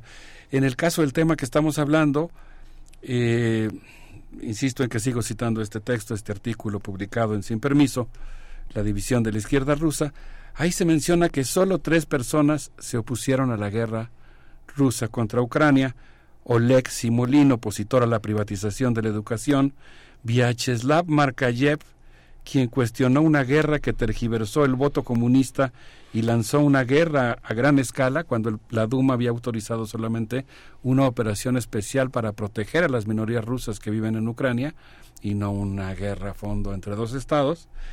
Y que además pues eh, él, es el que se queja eh, Vyacheslav Makayev que por cierto fue jefe de la policía y después se ha destacado como parlamentario cuestionando los abusos policíacos y él es quien se queja de que los siberianos han, han muerto en una proporción mucho más alta que en otras regiones.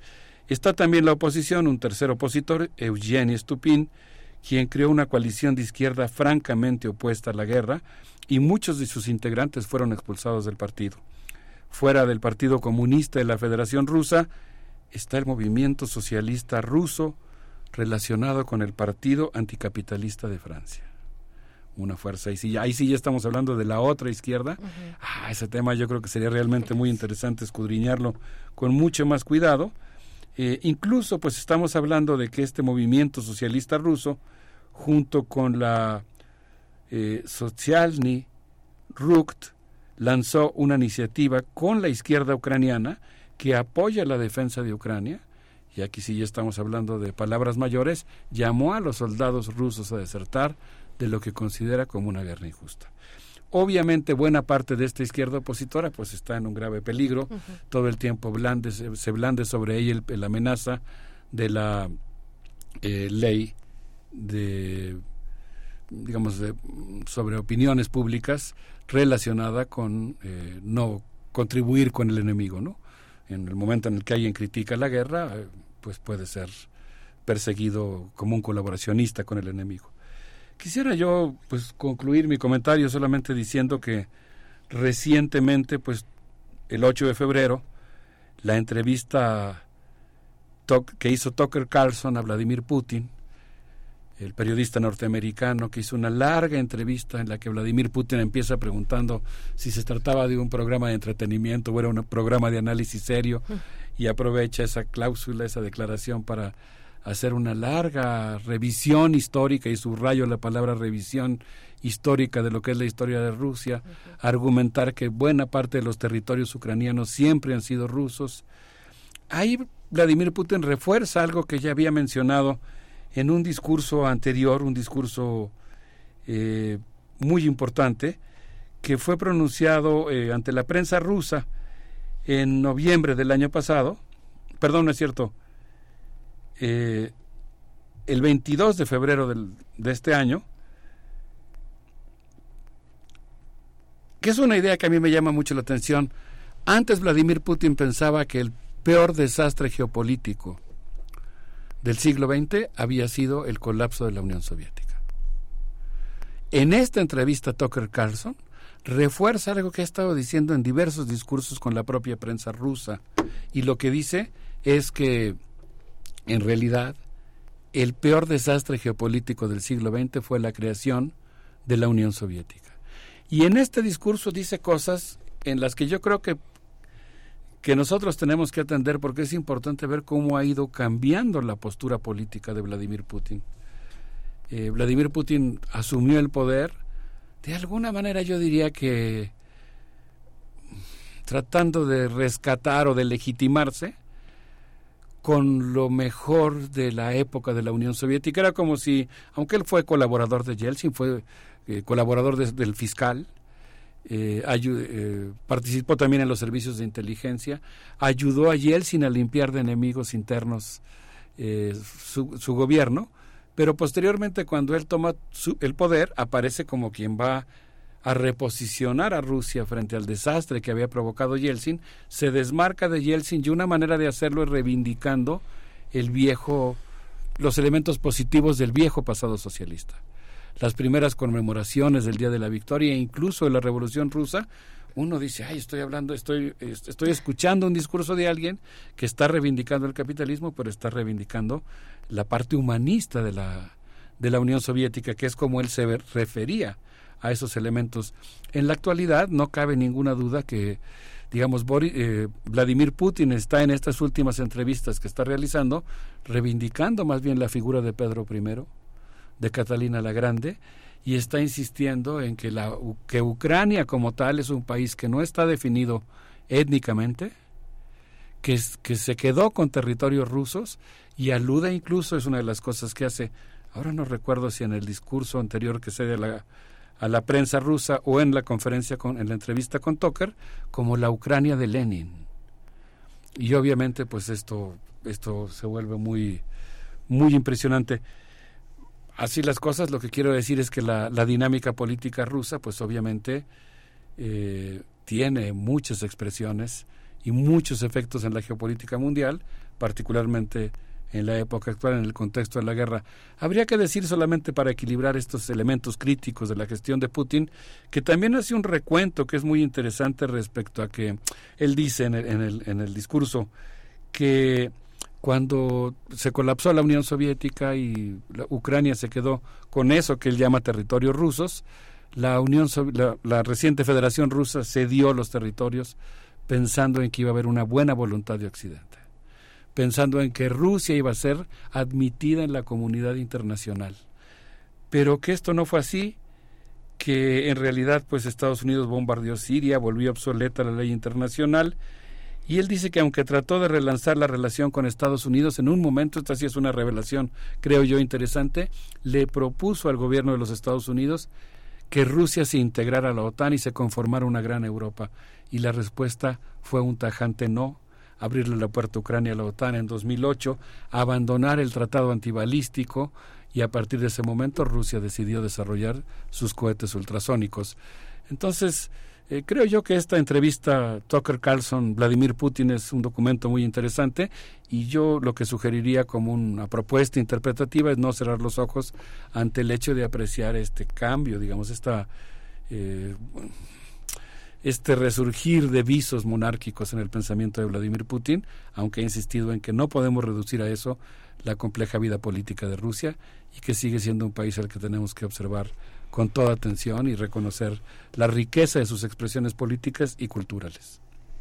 Muy bien, doctor Alberto Betancourt, pues bueno, vaya, vaya tema. Al principio, al inicio de esa entrevista eh, con eh, Tucker Carlson, le da a Vladimir Putin una, unos, un, folder con documentos de los archivos históricos de, de, Rusia. ¿Qué, ¿Qué, ganas de saber. Yo la verdad es que ya no seguí ese hilo. No sé si esos documentos ya posteriormente fueron publicados por el mismo eh, entrevistador. Sería muy interesante revisar esa, e, esas, esas partes. Em, empezaría yo con eso ya para, para cerrar más bien esta, esta charla, eh, eh, vamos, eh, hay, que, hay que darle otra vuelta a esa, a esa entrevista porque algunos, no sé si fue el caso de quienes nos escuchan, pero la, la vimos en los primeros momentos en que sale, en que se publica y la traducción era muy mala. El, la, la, traducción de, de, la, de la entrevista era muy mala, era complicado escucharla. Hay que, ya, ya salieron posteriormente, pero es que son dos horas, pero salen posteriormente traducciones ya mucho más cuidadas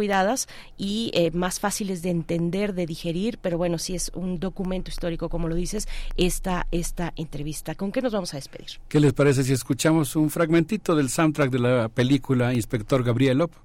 Otra de las películas que está causando un gran furor en, en la sociedad rusa y que habla de este momento como de desánimo y un integrante de las fuerzas de la policía que intenta eh, atrapar a algunos de los criminales que campean en territorio ruso. Muchas gracias. Un gusto estar con ustedes. Un abrazo. Hasta pronto. 9 con 44 minutos. Volvemos. Больше ни стрельбы, ни матерных песен Слыхал он плюют на бандитов, как локомотив Этот городок для нас двоих тесен Во вкусе голый, одинокий шериф И мы все ему не по вкусу Раньше что-то где-то плохо лежало, бери А теперь время вынести я не пойму, что было не так со старым шерифом. Лежал себе в каньоне тихо, гнил, кормил грифов. Не тревожил никого, не мешал никому. И вроде даже шел ему на шее хому Тем временем у нашего брата в гору делишки Рэкет, работорговля, виски, покерные фишки Текила рекой доступные крали и ноль морали. Общим островок анархии, чтоб меня черти драли. Офис шерифа превратили в склад боеприпасов. Слышь, святой отец, кепаса, не вздумай трепаться. Ты в этом не шаришь, так что не перебивай, ребят. Зайдет базар за детские попки, мы позовем тебя. Собираемся в салоне с карманами полными. Вчера выставили поезд, груженный дублонами. Столы скрипят под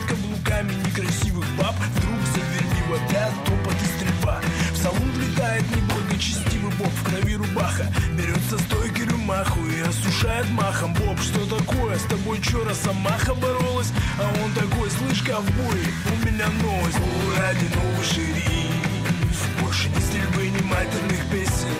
Слыхал, он плюет на бандитов, как локомотив. Этот городок для нас двоих тесен. Вы в курсе? Ради новый шериф И мы все ему не по вкусу. Раньше что-то где-то плохо лежало, бери. А теперь время вынести Больше нельзя тянуть лапы к чужой идее Приколись, больше нельзя стрелять в коричневых людей Primer movimiento. Hacemos comunidad con tus postales sonoras. Envíalas a primermovimientounam.gmail.com Libertad. Seguridad. Salud. Identidad. Alimentación. Libre desarrollo de la personalidad. Educación. Pensar nuestros derechos humanos.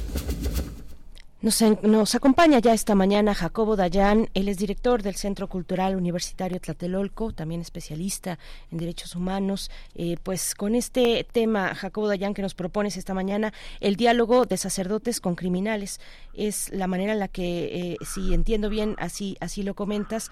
¿Cómo, ¿Cómo te encuentras? Buenos días. Buenos días, Berenice Miguel Ángel, ¿cómo están? Bienvenido. Gracias, bienvenido. Sí, muy, pues bueno, con, con tantos temas, Jacobo, eh, Dayan, eh, cuéntanos cómo, cómo, cómo hacer el ángulo para, para observar esto, para, para tener una idea de qué significa este diálogo, esta propuesta desde, desde sacerdotes que están ahí en territorio, ¿no?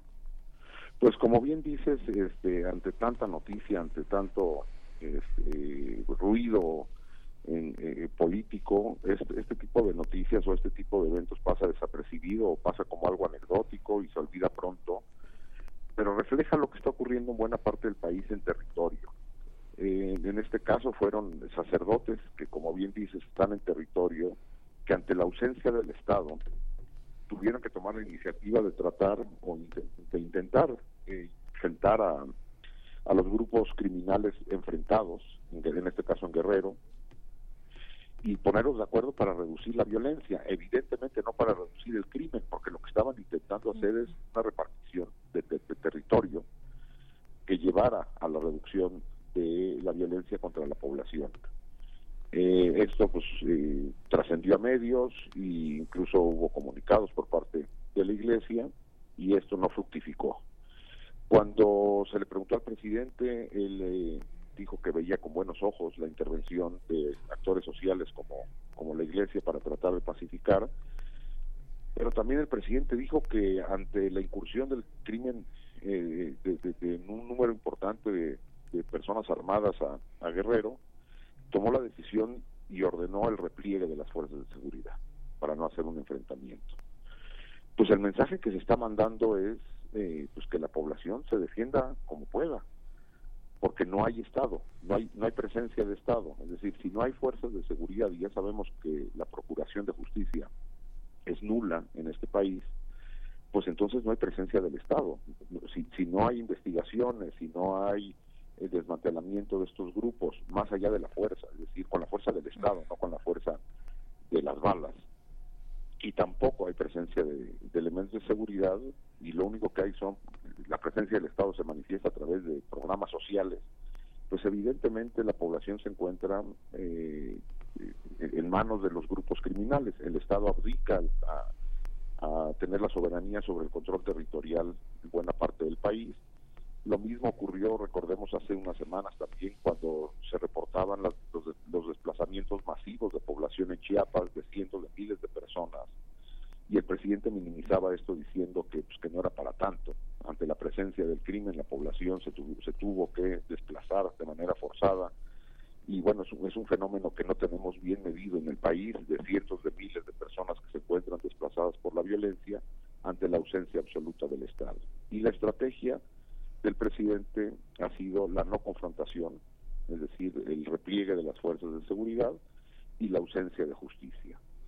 Ante ello, lo que tenemos es eh, poblaciones, territorios completos controlados por grupos criminales, en algunos con grupos criminales enfrentados, y la población a disposición de estos grupos que controlan territorio a la población y a los recursos.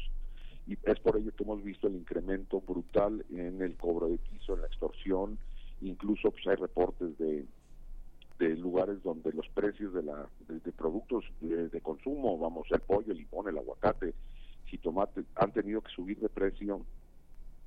Eh, la extorsión, también vimos el asesinato de dos mujeres eh, en un mercado en Jalisco que se dedicaban a la venta de pollo y se negaron a la al pago del cobro de piso y fueron asesinadas. Es decir, el Estado mexicano ha decidido replegarse, entregar territorio y población y evidentemente recursos a grupos criminales. Ante ello, bueno, si, si hay una preocupación sobre la soberanía nacional por injerencias internacionales, como lo ha dicho, lo ha repetido distintos actores del gobierno federal, ante resoluciones de la Corte Interamericana o ante resoluciones de Naciones Unidas. El día de, el día de ayer el Comité contra las Desapariciones Forzadas ordena a México, por ejemplo, eh, la, la, reapertura del Centro Nacional de Identificación Humana que el gobierno mexicano presumió como la gran solución a la identificación por forense y ha sido abandonado. Y se habla de que hay intromisión internacional sobre asuntos mexicanos, pero bueno, pues el gobierno mexicano tampoco ejerce la soberanía controlando territorio en el país. Esto me parece sumamente grave porque tampoco vemos alternativas en, los discursos de las, las, candidatas y el candidato a la presidencia. Se, sabemos que no no es, tiempo de propuestas, pero las, los posicionamientos han sido todavía muy débiles en cuanto a qué se va a hacer ante un problema de, esta magnitud. Eh, y, eso no se resuelve nada más con, con más militares o con más policías. Se requiere la fuerza del Estado en su totalidad empezando por la Procuración de Justicia, y aparentemente ningún partido político está dispuesto a perder ese control político de la justicia. Esperaríamos que en las campañas, no creo que ocurra, pero esperar y lo deseable sería que, haya un acuerdo de Estado en cuanto a, esta agenda ¿no? de seguridad y justicia, porque ninguna de las soluciones será a corto plazo. Tendremos que estar durante muchos años reconstruyendo el aparato de justicia y seguridad, tratando de pacificar al país y ello requiere eh, la participación de toda la clase política y evidentemente también de los actores sociales, la iglesia también en primer término, pero la academia, las organizaciones sociales, eh, los medios, los empresarios, evidentemente los colectivos de víctimas, ante un problema tan serio, porque hoy en día el Estado mexicano ya no controla el territorio nacional.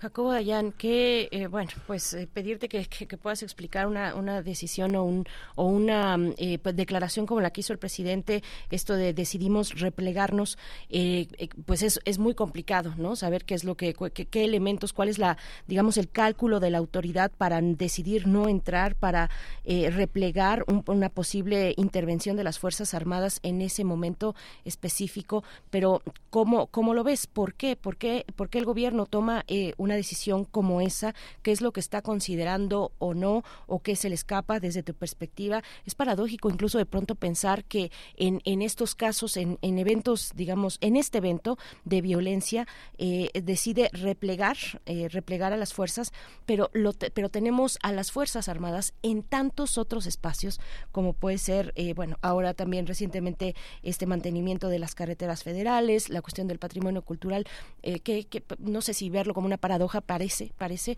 pero ¿cómo, cómo lo entiendes tú? Sí, el ejército se ha convertido en uno de los brazos operadores de, la política pública del Estado. Y eh, en la lógica del presidente, porque lo ha repetido varias veces, es eh, no, no confrontar abiertamente los grupos criminales como se hacía en otros sexenios, que también sabemos que no funciona. Es decir, el, eh, tratar de resolver el problema de seguridad a balazos no es la alternativa, tendría que ser eso junto con justicia. Y eso es lo que nunca ha existido en las estrategias en los últimos tres sexenios. Y lo hace el presidente eh, re- repito, no es una interpretación, lo ha dicho él mismo, para reducir eh, los enfrentamientos y con esto el número de personas asesinadas. Pero esa decisión también lo que está, lo que está generando es dejar a la población en manos de los grupos criminales, completamente. Es decir, ante el repliegue del Estado, donde ya no hay enfrentamientos o, o- se han reducido este sexenio, eso es un hecho, han reducido los enfrentamientos entre grupos criminales y las fuerzas de seguridad del Estado, lo que está generando es por eso por, es por ello que vemos el incremento de la extorsión, el cobro de piso, el secuestro, la trata, porque no hay presencia de Estado. Entonces tendría que si la si la decisión es el repliegue tendría que haber alguna otra alternativa y la alternativa que pone el presidente en la mesa son los programas sociales y ver con buenos ojos la mediación social. También recordemos, eh, sobran los testimonios de madres de personas desaparecidas que ya han iniciado también diálogos o pretendiendo o llamando a un diálogo a los grupos criminales tratando de que les permitan hacer su trabajo, reducir la violencia. Y pues parece que el presidente ha dejado esta, esta agenda en manos de la, de la ciudadanía. Entonces la pregunta es entonces, ¿el Estado para qué está? Pues nos vamos a quedar con, con esa reflexión. Eh, muchas gracias, Jacobo Dayan. Hay muchísimo que hablar, por supuesto. Están eh, recordar estos diálogos recientes, estos diálogos por la paz, ¿no? Pensando en este, en, en sacerdotes, en figuras, digamos, de la religiosidad eh, cristiana. eh, pensar qué tan positivo es esta, esto más reciente para Guerrero, que sacerdotes dialoguen con integrantes del crimen organizado, que son de la comunidad, que son, que son parte de la comunidad en muchos casos, otros son grupos que llegan de fuera, pero en otros no, en otros son de la comunidad de al lado, en fin, eh, tampoco son, tampoco vienen de otro mundo, como han dicho los mismos algún sacerdote, eh, eh, no, no vienen de otro país, no vienen de otro planeta, son también parte de, de las comunidades. Bueno, pues con tantos elementos muy complejos. Gracias, Jacobo Dayan. No, gracias a ustedes. Hasta luego. 9 con 57 minutos. Estamos ya al cierre. Al cierre les invitamos a que permanezcan aquí en Radio UNAM y que se den un respiro también de letras a través de la Filminería que ya se inaugura esta, este día, que ya está en su primer día de jornadas. Nos vamos a despedir y también les invitamos a que participen en redes sociales con sus complacencias musicales que mañana sonarán en la edición de viernes de primer movimiento. Esto que está a cargo de Agri se titula, se titula Bonita y con esto nos vamos. Gracias al equipo del otro lado del cristal, a ustedes por su escucha, Miguel Ángel. Hasta, hasta mañana. Esto fue Primer Movimiento. El mundo desde la universidad.